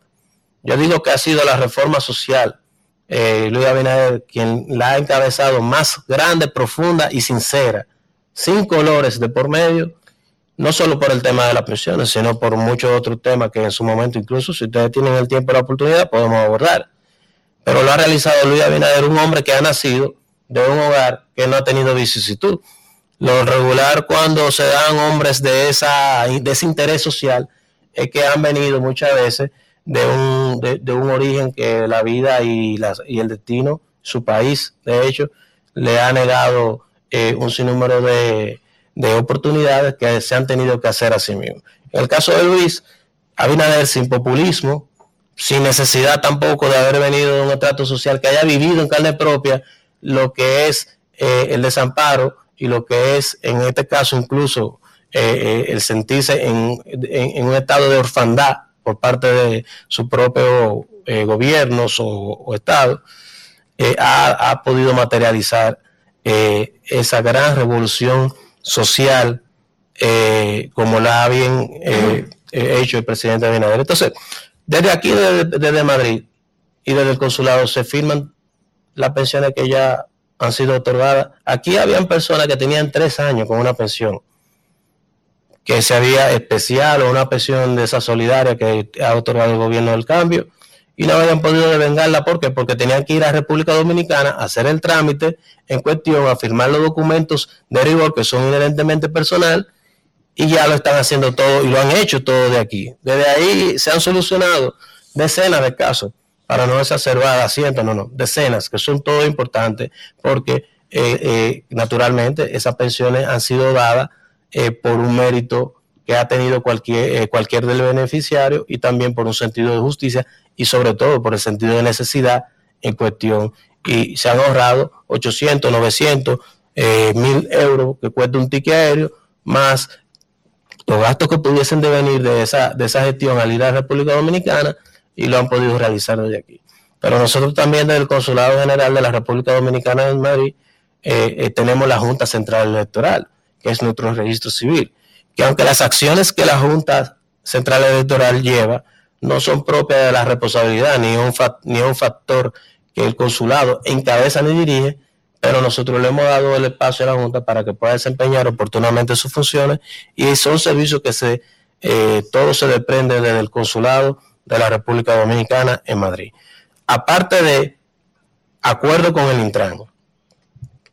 Eso aquí ha permitido que miles de dominicanos, y en este caso no son decenas ni cientos, hayan podido renovar eh, o sacar duplicado por pérdida, si es el caso en cuestión, su licen- licencia de conducir y no tener que ir a República Dominicana a resolver una situación de tal magnitud que afecta positivamente o negativamente, si no se tiene, en la cotidianidad de la vida del dominicano. Aquí hay muchos dominicanos que están eh, haciendo la labor de Uber, de taxista. Yo de hecho he transitado con varios, pero también el que viene aquí de vacaciones, cualquiera de ustedes se le pide su licencia de conducir, el más rato y el problema que pueden tener si no están provistos de ella, que tienen 90 días de cara al Estado español para transitar luego de su entrada, es una situación que naturalmente se está solventando desde el consulado de la República Dominicana en Madrid. Yo le puedo decir que, por ejemplo, en lo que lleva el acuerdo, eh, hemos nosotros emitido más de 2.500 licencias de conducir. 2.500. O sea, en el, solamente en el 2022 fueron unas 1.100 y en el 2023 1.300. A lo que vamos de enero, se han emitido 120 licencias, 122 para ser exacto, licencias de conducir desde el consulado de Madrid. En- en- en- Entonces, el, el consulado general de la República Dominicana de Madrid es un centro total de servicios para el dominicano. Y nosotros hemos también eh, puesto eh, de las mejoras en el consulado físicas oportunas desde nuestra llegada. Ya nosotros habíamos remozado el consulado eh, a, siendo exacto, a un mes y cinco días de que llegamos. La primera semana de diciembre ya estaba, eh, esas mejoras estaban realizadas. Nosotros adquirimos mobiliario para, ¿para qué? Para al final, eh, como centro de servicio, como institución del Estado, para que el dominicano, la dominicana que no visita, y en este caso también los nacionales españoles que visitan el consulado, encuentren un espacio digno, un espacio que pueda satisfacer su comodidad en el tránsito que eh, están en el, con- eh, en el vamos con lo de Víctor. Bueno, lo primero es que eh, la extradición de un, eh, en este caso, eh, la repatriación de un cadáver por vía de un salvoconducto requiere unos requisitos que aproximadamente no dilatan más de 72 horas en el consulado. Ahora bien, hay situaciones y hay situaciones, porque si la situación en cuestión eh, acarrea una investigación criminal, eh, hay un secreto sumario que mientras se está desarrollando la investigación, las autoridades policiales y judiciales de España no liberan un cuerpo hasta que eso se te- hasta que esa investigación concluya. ¿Cuándo concluye? Cuando ellos entienden que concluye, eh, cuando ellos entienden y cuando satisface lo que es la pericia que, que se ha iniciado a raíz del hecho en cuestión. Entonces, eh, nosotros no podemos injerenciar en ese sentido. Eh, desde el momento que una situación eh, de un que en la que se vea envuelto un dominicano, y no tiene que ser necesariamente que ese fallecido esté envuelto en ninguna inconducta, pero bueno, si fue dado eh, por muerto por alguien que estaba envuelto en inconductas, el hecho mismo es un asesinato, un homicidio, el hecho mismo es un accidente que no está claro, eh, no quiere decir que quien falleció esté involucrado, reitero, en una inconducta, porque no quiero dejar eso ambiguo ni que se interprete de esa manera, porque cada día son menos los dominicanos, pero una minúscula parte eh, de los dominicanos que están radicados en Madrid que están envu- que pueden estar envueltos en situaciones no sanas. Lo que, lo que me ha quedado de esto, que es interesante, es lo siguiente. Si hay un dominicano que fallece en Madrid y es una muerte natural, es un infarto, eh, cualquier, un accidente que no tiene una investigación judicial abierta, ese proceso de repatriación fluye normal. Por supuesto. Ahora, si hay cualquier investigación, entonces ya hay que esperar que las autoridades españolas liberen o den la autorización para ustedes poder proceder. ¿eh? Eso es lo que pasa. Eso es realmente sin desperdicio la, la situación que en algunos casos sonoros, incluso complejos, eh, se, se a- acontece, porque oye, de repente puede fallecer un compatriota nuestro por un, por un infarto. De repente puede fallecer por un infarto, pero estaba en su casa, eh, eh, estaba solo. Pero se abre una investigación. Si a eso le precede una situación de violencia de género, ya hay una investigación. A ver si fue Si lo eso le envenenaron, precede- a ver si fue algo. si a eso le precede una situación de que había un conflicto entre esa persona y una persona física jurídica, quien fuese, se apertura una investigación. Porque en criminología también se establece que lo primero que se indaga al momento del hecho es que a quién beneficia el crimen. No hay tiempo. Entonces, claro, pero eso es competencia y autoridad de, la, de, la, de las, eh, vale la redundancia, autoridades españolas, en las cuales nosotros no podemos injerenciar. Ahora mismo en el consulado tuvimos la, por ejemplo, tenemos la visita, tuvimos la visita y hemos estado a seguimiento desde el día uno a una ciudadana dominicana que ha desaparecido en Pamplona, que ha sido un caso que ha tenido trascendencia. Primero, dominicana, joven, 35 años de edad, desaparecida el 7 de diciembre del 2023. Hoy hace un mes y 22 días y todavía no se tiene una noticia definitiva del caso ni qué o qué originó esa situación. Ahora, nosotros hemos estado en contacto en todo momento con las autoridades españolas sobre el tema, pero no podemos eh, hacer más que seguimiento porque a nosotros no se nos puede dar conocimiento de la parte de investigación porque la contamina. Y eso desde que está en secreto sumario, no se la puede tarifa cultural, que se supone que es una atribución de, de la delegación diplomática. ¿Qué agenda tiene el consulado dominicano aquí en Madrid al respecto de la promoción cultural en relación al merengue y la bachata específicamente? Bueno, eh, todo lo que... Tienen una agenda, pásala ahí mismo. No, todo lo que, todo lo que es eh, promoción cultural. Aquí recientemente tuvo, la semana pasada, para ser preciso, la ministra de Cultura. Y, y lanzó una nueva, un nuevo proyecto que, que está bastante interesante en el marco de FITUR, en una alianza del Ministerio de Cultura y Ministerio de Turismo, eh, en, en sintonía a esa pregunta que, me, que, que realizas sobre en qué nosotros estamos transitando respecto a lo cultural. Mira, el consulado, yo, puedo- hablar del consulado en sentido estricto, que es el cual tengo la oportunidad de manejar. Nosotros hemos eh, tenido participación importante, por ejemplo, algo sencillo. Nosotros hemos desarrollado talleres de pintura con Taina Almodóvar, con Manolete, de pintura, que son arte plástica, desde el consulado para niños y niñas, incentivar, se incentivan dos cosas. Primero, se identifican perfiles que puedan desarrollarse mañana y talentos en, sintonía de, de arte plástica, pero también ahí se va eh, materializando y trabajando lo que es la identidad, que muchas veces cuando ya son hijos de dominicanos o vinieron muy pequeños, van desarraigando. Nosotros hemos auspiciado y propiciado exposiciones de artistas plásticos dominicanos que aquí se han celebrado en Madrid. Hemos apoyado, por ejemplo, a ese un gran artista plástico de manera, eh, un caso eh, eh, eh, directo, Manolete, que es tremendo muralista y, y es un, un pintor que, que cuenta con el prestigio de las autoridades en cuestión, incluso españoles, los reconocimientos de, de ellos lo ha tenido tanto de los diferentes museos aquí de primer orden, que ha sido miembro eh, y, ha sido reconocido, por ejemplo, incluso por el Consejo del Museo del Museo del Prado. O sea, estamos hablando de un dominicano que ha trascendido.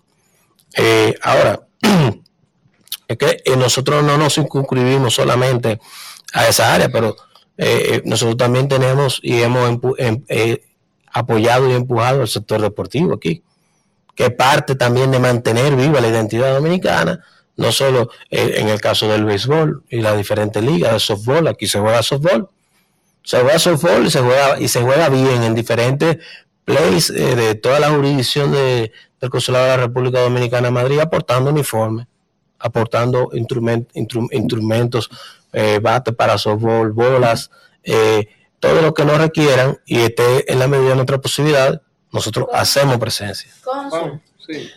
Hay una situación eh, bidire- bidireccional en España y en otros países. Primero, eh, preguntarle sobre el tema del crimen organizado en el país y de la contribución de las pandillas, Dominican Don't Place, que genera mucha intranquilidad aquí en España, cómo el consulado ha, ha- ha intervenido de una forma u otra en, ese, en esa parte de la conversación.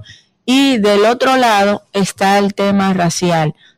Sabemos que todavía persiste un tema racial entre las hijas del colonialismo, los países que vienen, eh, que han sido colonizados por estos países y cómo eso ha, afectado. Entonces, ¿qué está haciendo el consulado en ambos lados de, los afectados? En el tema de la pandilla, el crimen organizado, que de una manera u otra tiene origen en los dominicanos, el Dominican Play, desde allí, y del otro lado, para defender a los dominicanos erradicados en el país, el tema del racismo y la discriminación, para ellos poder trabajar y llevar una vida de prosperidad en España. Bueno, realmente yo creo que siendo preciso con el tema de las bandas, como se le ha calificado, de las no, porque son dos, pero igual son en plural. Eh, quiero acotar que solo son dos y quiero señalar algo muy importante. En el caso de la nombrada Play Ajá. y los trinitarios, que evidentemente los dos son nombres muy dominicanos, quienes son parte de ella no son dominicanos, Ok. en su mayoría. Es bueno que se aclare. Eso es bueno que se aclare y que se sepa, porque ahí interactúan de diferentes nacionales de toda América Latina, juegan papeles de principalía diferentes nacionales de América Latina, pero también, también ahí hay ciudadanos que son españoles. Sí, sí. que están circunscritos en esas dos eh, organizaciones o bandas eh, de, en lo, y yo diría que ya están circunscritos en, en lo que significa el branding de una y de otra. Eh, cada día son menos. Cada día son menos los dominicanos que están aquí involucrados en acciones eh, que no significan lo que es y, y- y se traduce en la República Dominicana. Y que no son la La mayoría. República Dominicana y el dominicano es resiliente, trabajador, incansablemente eh, eh. Eh, él conoce el norte de lo probo, de lo correcto, de lo honesto. Y yo creo que, y, y lo, y lo digo también con datos, porque nosotros aquí somos más de 300 mil. Lo somos, somos más de 300 mil, porque solamente la, la OCE Madrid eh, eh, tiene empadronado cerca de 80 mil. La OCE de Madrid, la, la Oficina de Servicio Interior de la Junta Central Electoral, tiene cerca de 80 mil empadronados al cierre de su padrón. Entonces, setenta y tantos mil en lo que es la jurisdicción de la OCE Madrid, bueno, y el Consulado General de la República Dominicana en Madrid tiene una jurisdicción y competencia muy amplia que abarca aproximadamente el 65, 60 y tanto por ciento de todo el territorio español, porque nosotros llegamos a, chocamos con Portugal, vamos a País Vasco, Galicia y, y llegamos hasta la frontera de Ah, todo el norte le de toca a País. Vasco, Bilbao nos toca a nosotros Oíste, Naya. eh, donde está tu hermana, y ahí también nosotros colindamos con Francia. Es decir, que el, el espectro de jurisdicción del consulado es bastante amplio, y yo debo decir que he visitado todos los centros privados de privado de libertad. Primero porque es, eh, son nuestros connacionales y segundo porque es una de las misiones eh, más que dieron origen, de hecho, a, a la figura de- de- del cónsul. Y, y nos hemos percatado de que de que sus eh, debidos procesos están siendo llevados de manera oportuna como el efecto como el efecto es y de que su- ninguno de sus derechos fundamentales han sido vulnerados. Y yo debo resal- resaltar que en esas visitas nosotros lo que tenemos la jurisdicción que comprende casi un 70%, podríamos decir, para redondearlo, que nosotros somos buenos en ello, eh, de la jurisdicción de España, algunos 300 privados de libertad, sobre 300 mil. O sea, es, es que, es que República Dominicana es más que 20 o 30 jóvenes que estén circunscritos en cualquiera de esas eh, organizaciones. República Dominicana es mucho más que eso, cada vez es más el dominicano La otra parte de la pregunta. que está insertado de manera formal incluso en el mercado laboral español, que está trazando su ruta y emprendiendo por las diferentes vías. Ahorita mencionamos una plataforma muy eh, dinámica y rápida de transportarse, que es Uber, que está haciendo taxi, que está haciendo guía turístico, el dominicano que se está formando, la decena de miles de dominicanos que el Estado dominicano y que los gobiernos, los gobiernos, diferentes gobiernos dominicanos del 2005 a la fecha han enviado aquí a España a hacer carrera de grado, a hacer maestría. Son miles y miles de dominicanos que sí nos representan. Esa minoría de la que, a la que me refiero, nosotros no le hemos dado la espalda. No, no quiere decir que no sean nuestros dominicanos, lo son. Y estaremos ahí para ello, en la medida que las circunstancias nos permitan, de cara a las autoridades españolas, y en ellos, y en ellos se está trabajando. Cónsul.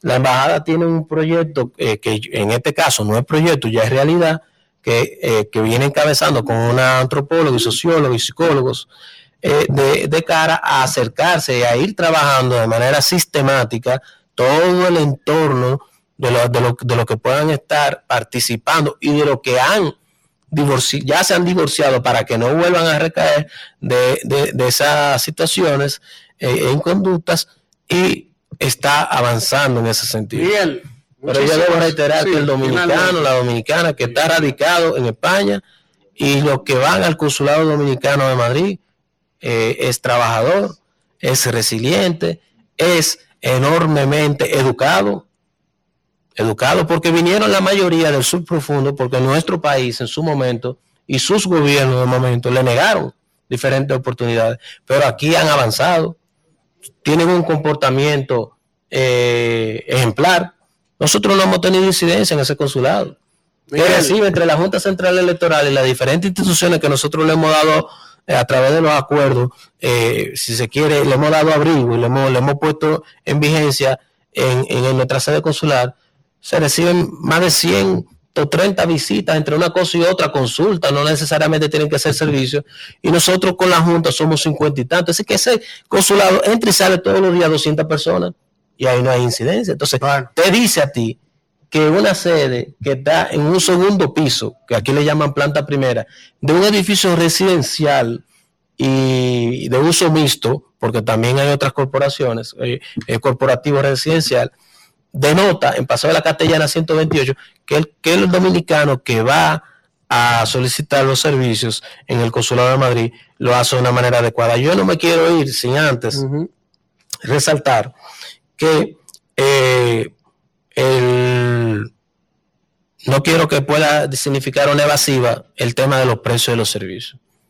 Los servicios del Consulado General de la República Dominicana Madrid se ciñen exactamente, exactamente a lo que la Cancillería ha instruido.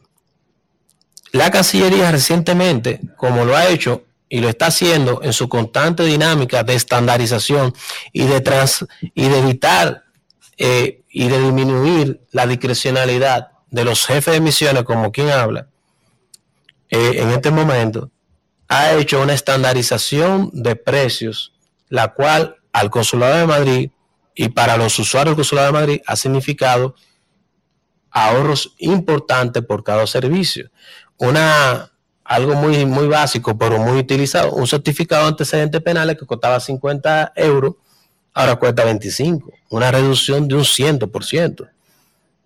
Una carta de ruta que anteriormente pudo haber costado 90 euros, cuesta ahora 45.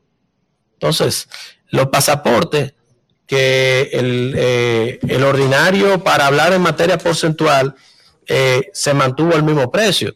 Subió que 5 euros, claro. ¿Por qué? Porque ahora, ¿qué, le, qué le- se ha exhortado a la misión? Aunque el ciudadano lleve la foto, háganla ustedes.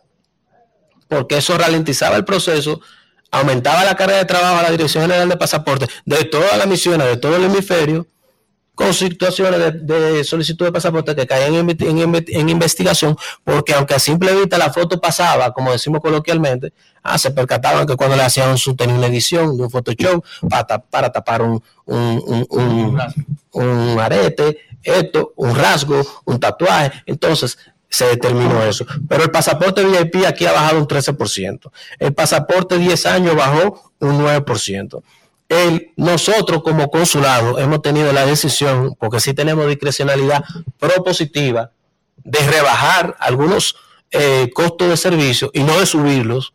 Nosotros hemos exonerado aquí por default. Usted va, yo quiero tal servicio y está exonerado por default, más en el caso de los certificados de manutención, de pensión, de no pensión y en todos los certificados en sentido amplio, nosotros hemos hecho exoneraciones parciales importantes. No, reitero, no en exclusivo a una persona específica que vaya, sino generalizado. Así que yo creo que lejos Ahí de está, aumentar el ahí está aclarado Madrid, la, eh, la pregunta. ha, ha bajado sus precios. Gracias al cónsul general de la República Dominicana en Madrid, Miguel Vázquez Peña. Creo que ha quedado Excelente suficientemente claro toda la información comunicada en el día de hoy. Agradecerle a él y gracias a todos. Vamos a hacer un contacto de publicidad, pero al regreso todavía nos quedan los comentarios de Israel Abreu, de Kimberly Taveras y del príncipe del pueblo de Galilea. No se vayan. Ah, Israel, ya lo dije. Vamos al contacto y regresamos. Rumbo de la mañana. Bueno, continuamos en esta transmisión especial desde la Asociación de Jóvenes Empresarios de Madrid, de España, el rumbo de la mañana, rompiendo esquemas. Ustedes están viendo la calidad de esa imagen y el audio. Vamos arriba, ¿eh? vamos arriba. Bueno, entonces vamos con el comentario del señor Israel Abreu. Que ahorita empieza a tronar lo debo a uno. Muy buenos días, señores. Gracias por el privilegio de informarse con nosotros. Miren, no puedo dejar pasar la oportunidad para saludar al profesor Juan José Sánchez Núñez, el doctor Juan José Sánchez Núñez, que nos ha tratado aquí en Madrid como familia, no como visitante, como hermano. Así que, doctor, muchísimas gracias. Un privilegio entrar en su vida, darnos la oportunidad de, entrar en su vida. Miren, señores, la economía de República Dominicana creció entre los meses de enero y diciembre del año 2023 2.4%. A pesar de las expectativas que tenía el gobernador del Banco Central de que por lo menos alcanzáramos un 2.5%, esto tampoco pudo ser. Sin embargo, hay que reconocer el esfuerzo de manera específica de las autoridades monetarias y financieras, como anteriormente ya dije. Sin embargo, este crecimiento no es suficiente para que por lo menos nuestra economía haya cubierto los niveles de inflación que se vivieron durante el año 2023, que fue de 3.57%.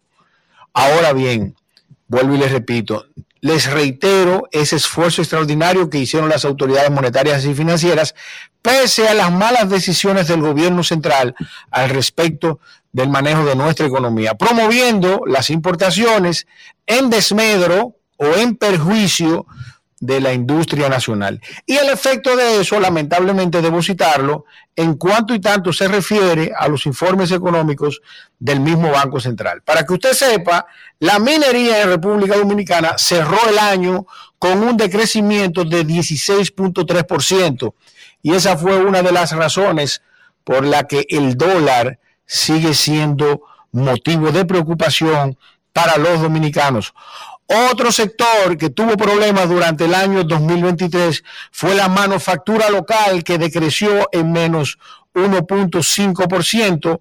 Otro sector que tuvo problemas durante el año 2023 fue la enseñanza privada que tuvo un decrecimiento de 1.4% y finalmente el comercio que es uno de los rubros más importantes de la economía dominicana que se refiere a la compra de un bien y servicio como intermediario y comercializarlo más adelante, decreció en 0.4%. Para concluir con el tema del crecimiento económico, a usted que me está escuchando y me está viendo a través de las diferentes plataformas de RCC Media, recuerde que aunque la economía crezca, eso no significa que a usted le va a llegar un cheque a, a- a la puerta de su casa o que por casualidad le va a llegar una transferencia. Usted necesita integrarse al proceso productivo del país, de la nación, para poder eh, tener acceso a los beneficios del crecimiento económico. Lamentablemente, no todos los dominicanos tenemos el privilegio del mismo. Miren, por otro lado, y aquí voy a hablar de mis amigos del ayuntamiento y del Ministerio de Turismo, quienes lamentablemente, el, de turismo estaba aquí los otros días, una pena que venga todos los años y- y vea lo que hay aquí en Madrid, definitivamente una ciudad extraordinaria, cosmopolitan, que no duerme, y no llevar o implementar algunas de las cosas que ve aquí en Madrid. Asimismo, la alcaldesa del Distrito Nacional. Por ejemplo, eh, aquí en Madrid podemos dar un, un paseo por la Plaza Mayor ¿verdad? Y en la parte subterránea tenemos N cantidad de parqueos. En República Dominicana no hay nadie capaz de eso. En algún momento, desde aquí, desde esta misma tribuna, hemos llamado la atención que la preocupación es por recaudar, pero recaudar causándole una molestia al ciudadano llevándole el vehículo, porque recaude y haga, por ejemplo, un parqueo al estilo como el que tiene la Plaza Mayor aquí en Madrid. Pero en República Dominicana tenemos el Conde y aquí tenemos la Plaza del Sol en Madrid. ¿Por qué el ministro de Turismo y el propio ayuntamiento de alguna medida de la mano, ambos, en busca de promover el turismo y desarrollar la economía dominicana, en lo que ya decidimos que sea nuestro futuro, hacen un esfuerzo aunado para que podamos en alguna medida disfrutar de esa zona que tienen. Aquí en Madrid tienen el pulmón, ¿cómo es que se llama, Víctor? Y en República Dominicana tenemos el Parque Mirador Sur. Pero lamentablemente, para los dominicanos y para esos ministros y alcaldes, pues lamentablemente eh, no existe el Parque del Mirador Sur. Esperemos que en alguna oportunidad ellos vean con buenos ojos lo que esta ciudad le puede agregar a nuestro país. Gracias, Isidro. Rumbo de Mi la hermano. mañana. Regresamos en este rumbo de la mañana y continuamos ya en la parte final del espacio, casi ya terminando. Vamos con el comentario de Kimberly Taveras. Gracias, Elvin. Señores, y hoy que vamos a hacer un poquito rápido, al igual que Danira, yo quiero abordar el tema que ha sido un tema penoso, que lo hemos visto en las redes sociales, de Dayanara Reynoso Romano, una madre que encontró supuestamente, bueno, no vamos a decir supuestamente porque ya hay una condena, a un violador violando a sus dos hijas y ella le propinó varias estocadas. Ella fue condenada a cumplir cinco años por intento de asesinato. Ese mismo tema, recordamos yo y Danira, Danira y yo, que hace unos años también una joven de Yamasá la llamó para hablarle de que ella había denunciado a un violador de sus dos hermanitas, que siendo ella abogada puso la denuncia y le dieron una orden de arresto. Ella salió a denunciar, a buscar al violador, que era su padrastro, dicho sea de paso, y era el padre de sus dos hermanitas. La policía los lo arrestó y de- dentro del arresto, ¿verdad? Como ustedes saben, ocurren los golpes y tal, y lo tiraron boca abajo en el destacamento. El señor se asfixió, o el violador más bien se asfixió y murió. Bueno, pues ella ah, fue condenada a cumplir 20 años por ser la mente, la autora criminal de ese asesinato contra el violador de sus hermanitas, que a la misma vez era su padre. Está también el caso de Méndez Moquete, un coronel que violaba a sus hijas, a su hija más pequeña, y que fue denunciado por los familiares de la misma a los 11 años, pero ya él tenía 5 años violando a su hija. Quiere decir que desde los 6 años él violaba a su hija. Y en la sala él se trasladaba sin esposa ni nada, y hemos visto gente aquí que hasta por decirle una mala palabra, algo que se presuma algo, porque una persona que tenga un micrófono por delante haya dicho algo, le ponen unas esposas, los de- desconsidera, todo un sinnúmero de cosas. ¿Por qué hago alusión a los tres casos? Porque en el país, y he hablado mucho de ello, se ha llegado a cosificar a la mujer dominicana. Esta madre que sorprendió a un violador violando a sus hijas y las atacó, hoy está muriendo de cáncer. Esto evidencia el trato que tienen los que cumplen una condena hoy en las diferentes cárceles del país, el tema de la sanidad, pero también nos, nos lleva a reflexionar sobre los 26 mil reclusos que tenemos en las cárceles dominicanas y que el 60% de ellos son reclusos que están en condición de presos preventivos. Quiere decir que solamente 10 mil y tantos son los que han recibido condena. Esto nos lleva también a investigar por qué el sistema penitenciario de nuestro país está lleno de gente que está cumpliendo una prisión preventiva en estas condiciones. O sea que la mayoría de los casos en nuestro país eh, no llegan ni siquiera a cortes. O sea, que quiere decir que la mayoría son inocentes, porque si un caso, si usted durante su prisión preventiva, que un tiempo para investigar, usted lo liberan, lo descargan, se demuestra que no tiene las calidades para llevarse a juicio eso, quiere decir que nuestras cárceles están llenas de gente inocente y gente inocente que probablemente o mal juzgada o mal condenada, que como Dayanira, pues no tuvieron los factores para defenderse o la fiscalía que está llamada, yo le pedí opinión a mi hermano y amigo Elías Báez para hacer este comentario, que fue fiscal, que está llamada a defender a las víctimas, porque muchas veces entendemos que el fiscal solamente está para formalizar la acusación. A veces el fiscal también está para verificar si el acusado y ver que las que se cumpla con los derechos del acusado. Y eso está establecido en los estatutos de la Fiscalía.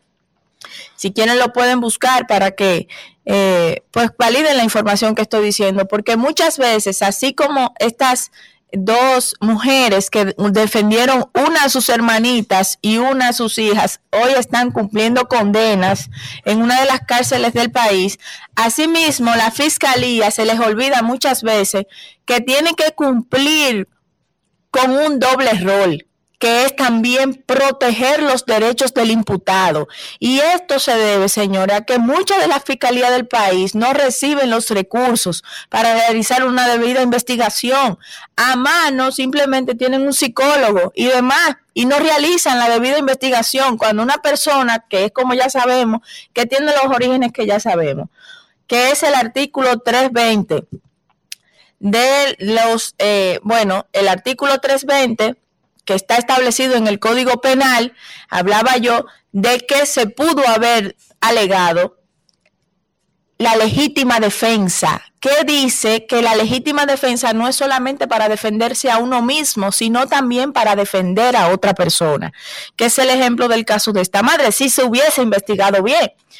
Lo otro es, señores, que todavía en el país estos casos de incesto y de violación evidencia que aunque el, la ley número 1-21 que prohíbe el matrimonio infantil viene un poco a arreglar esto, nuestro Código Penal de 1884 en el artículo 356 establece que si el violador se quiere casar con la víctima y todavía hoy se dijo a la BBC de Londres, la abogada Patricia Pimentel, hay muchos abogados que sacan, partido de la interpretación de esta ley. O sea que nuestro país, que pone como ejemplo dentro de los países del mundo donde los violadores se pueden casar con sus víctimas, aún teniendo la ley que lo prohíbe, del matrimonio infantil. Esto no cubre cuando ya la persona eh, tiene la mayoría de edad, porque ya no clasifica para que sea matrimonio infantil. Esto evidencia la cosificación de la mujer dominicana. ¿Cómo puede ser que se ponga por encima la honra de la familia y de la mujer, por encima de la integridad de esta mujer? Entonces, creo que es necesario que le prestemos atención a cosas como esta y que el Código Procesal Penal Dominicano le celebremos cuántos años más y que esté estancado, propiciando que pasen eh, eh, eh, tristes casos como el que hoy está pasando Dayanira Reynoso, una madre que lejos de estar condenada a morirse en una celda debería ser condecorada por defender a sus hijas. Gracias. Rumbo de la mañana. Bueno, regresamos ya en la parte final del rumbo de la mañana desde Madrid, España, y vamos con el comentario del príncipe del pueblo de Galilea, que yo espero que haga sus anécdotas por aquí, Pronto, el de viernes. sus vamos a hacer. experiencias. Sí, sí, no sé dónde queda Yaguate. ¿Y usted vuelve para allá? No, yo no vuelvo. El cónsul, el cónsul tenía razón. Yo presentaba peligro de fuga. Yo no me quiero, no me quiero ir de España, de Madrid.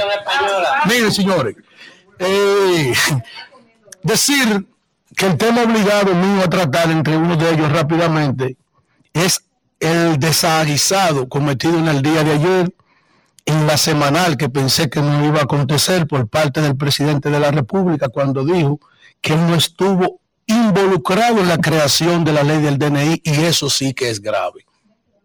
Porque se supone que esa ley no llegó de un campesino de allá de Santo Domingo, ni de un, eh, de un emigrante español que reside aquí, sino que esa ley salió del Poder Ejecutivo, quien fue que la envió al Congreso Nacional y eso sí es peligroso, porque eso quiere decir que esta persona está firmando todo lo que le llevan y no lo está revisando. Así sucedió con un decreto con el de Dagoberto Tejada, que es un folclorista nuestro muy importante, que lo cancelaron y hubo que reponerlo porque él firmó el decreto y no supo lo que él firmó, o es él o no sé quién que lo está firmando.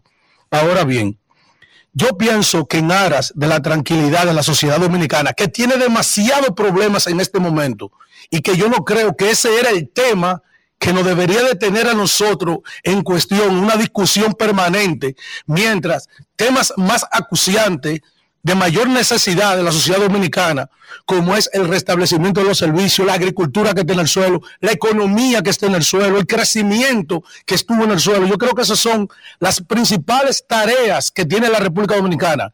Este tema de los, de, la, del subsidio energético, que de 500 estamos pagando ya casi 1.500 millones de dólares, esos son los temas. No debería ser el tema de esa bendita ley en este momento, porque en lo- en los estados debe de haber un orden de prioridad y yo no creo que la prioridad en República Dominicana es que estemos inmersos en esta discusión de esta ley, que ahora sí se convirtió en un problema, la ley. Porque antes no era un problema y estaba ahí reposando varios años. Ahora, luego de que se aprobó ese adefesio del cual él mismo está renegando, porque cuando tú dices, yo no vi esa ley, tú estás renegando de ella.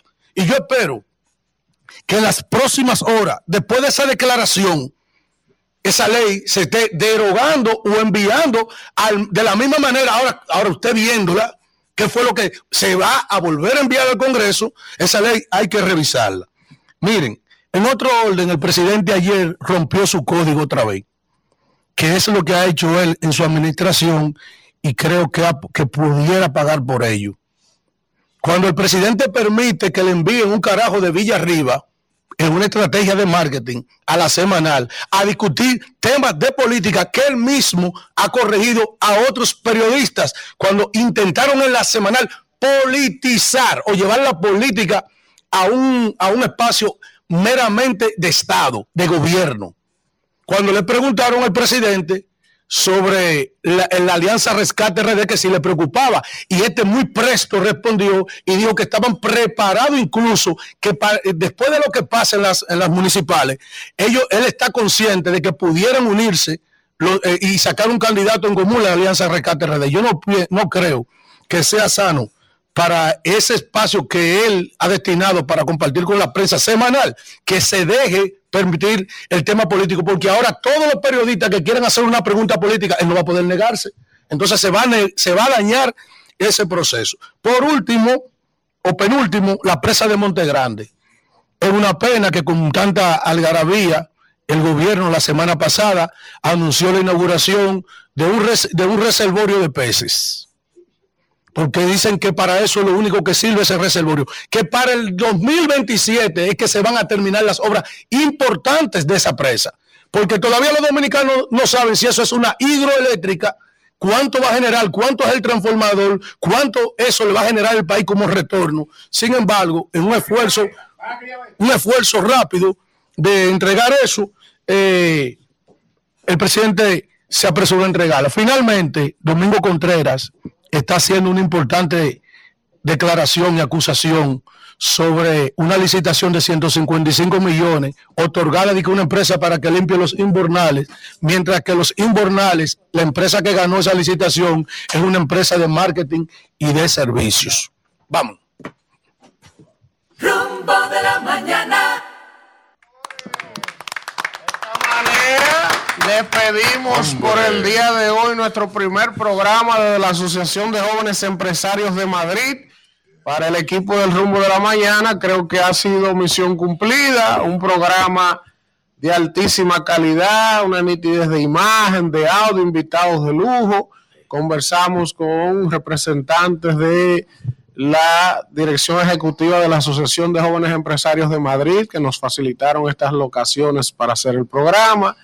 Tuvimos por acá al cónsul general de la República Dominicana en Madrid, conversando sobre muchas cosas importantes y también la representante de la Junta Central Electoral aquí. Así que creo que ha sido un programa interesante. Agradecer anoche la cena Sí. que nos organizó para este Ahí, equipo. así es. El Torito. el Rincón de Esteban. Así El es. Rincón de Esteban, un lugar muy Comieron rabo.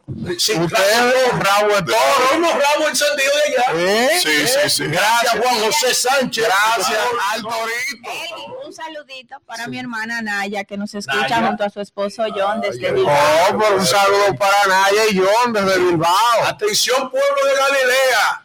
Yo no me voy de aquí. Yo represento un peligro de Cuba. Vamos, Hasta mañana. Control pueblo perdido. Rumbo de la mañana.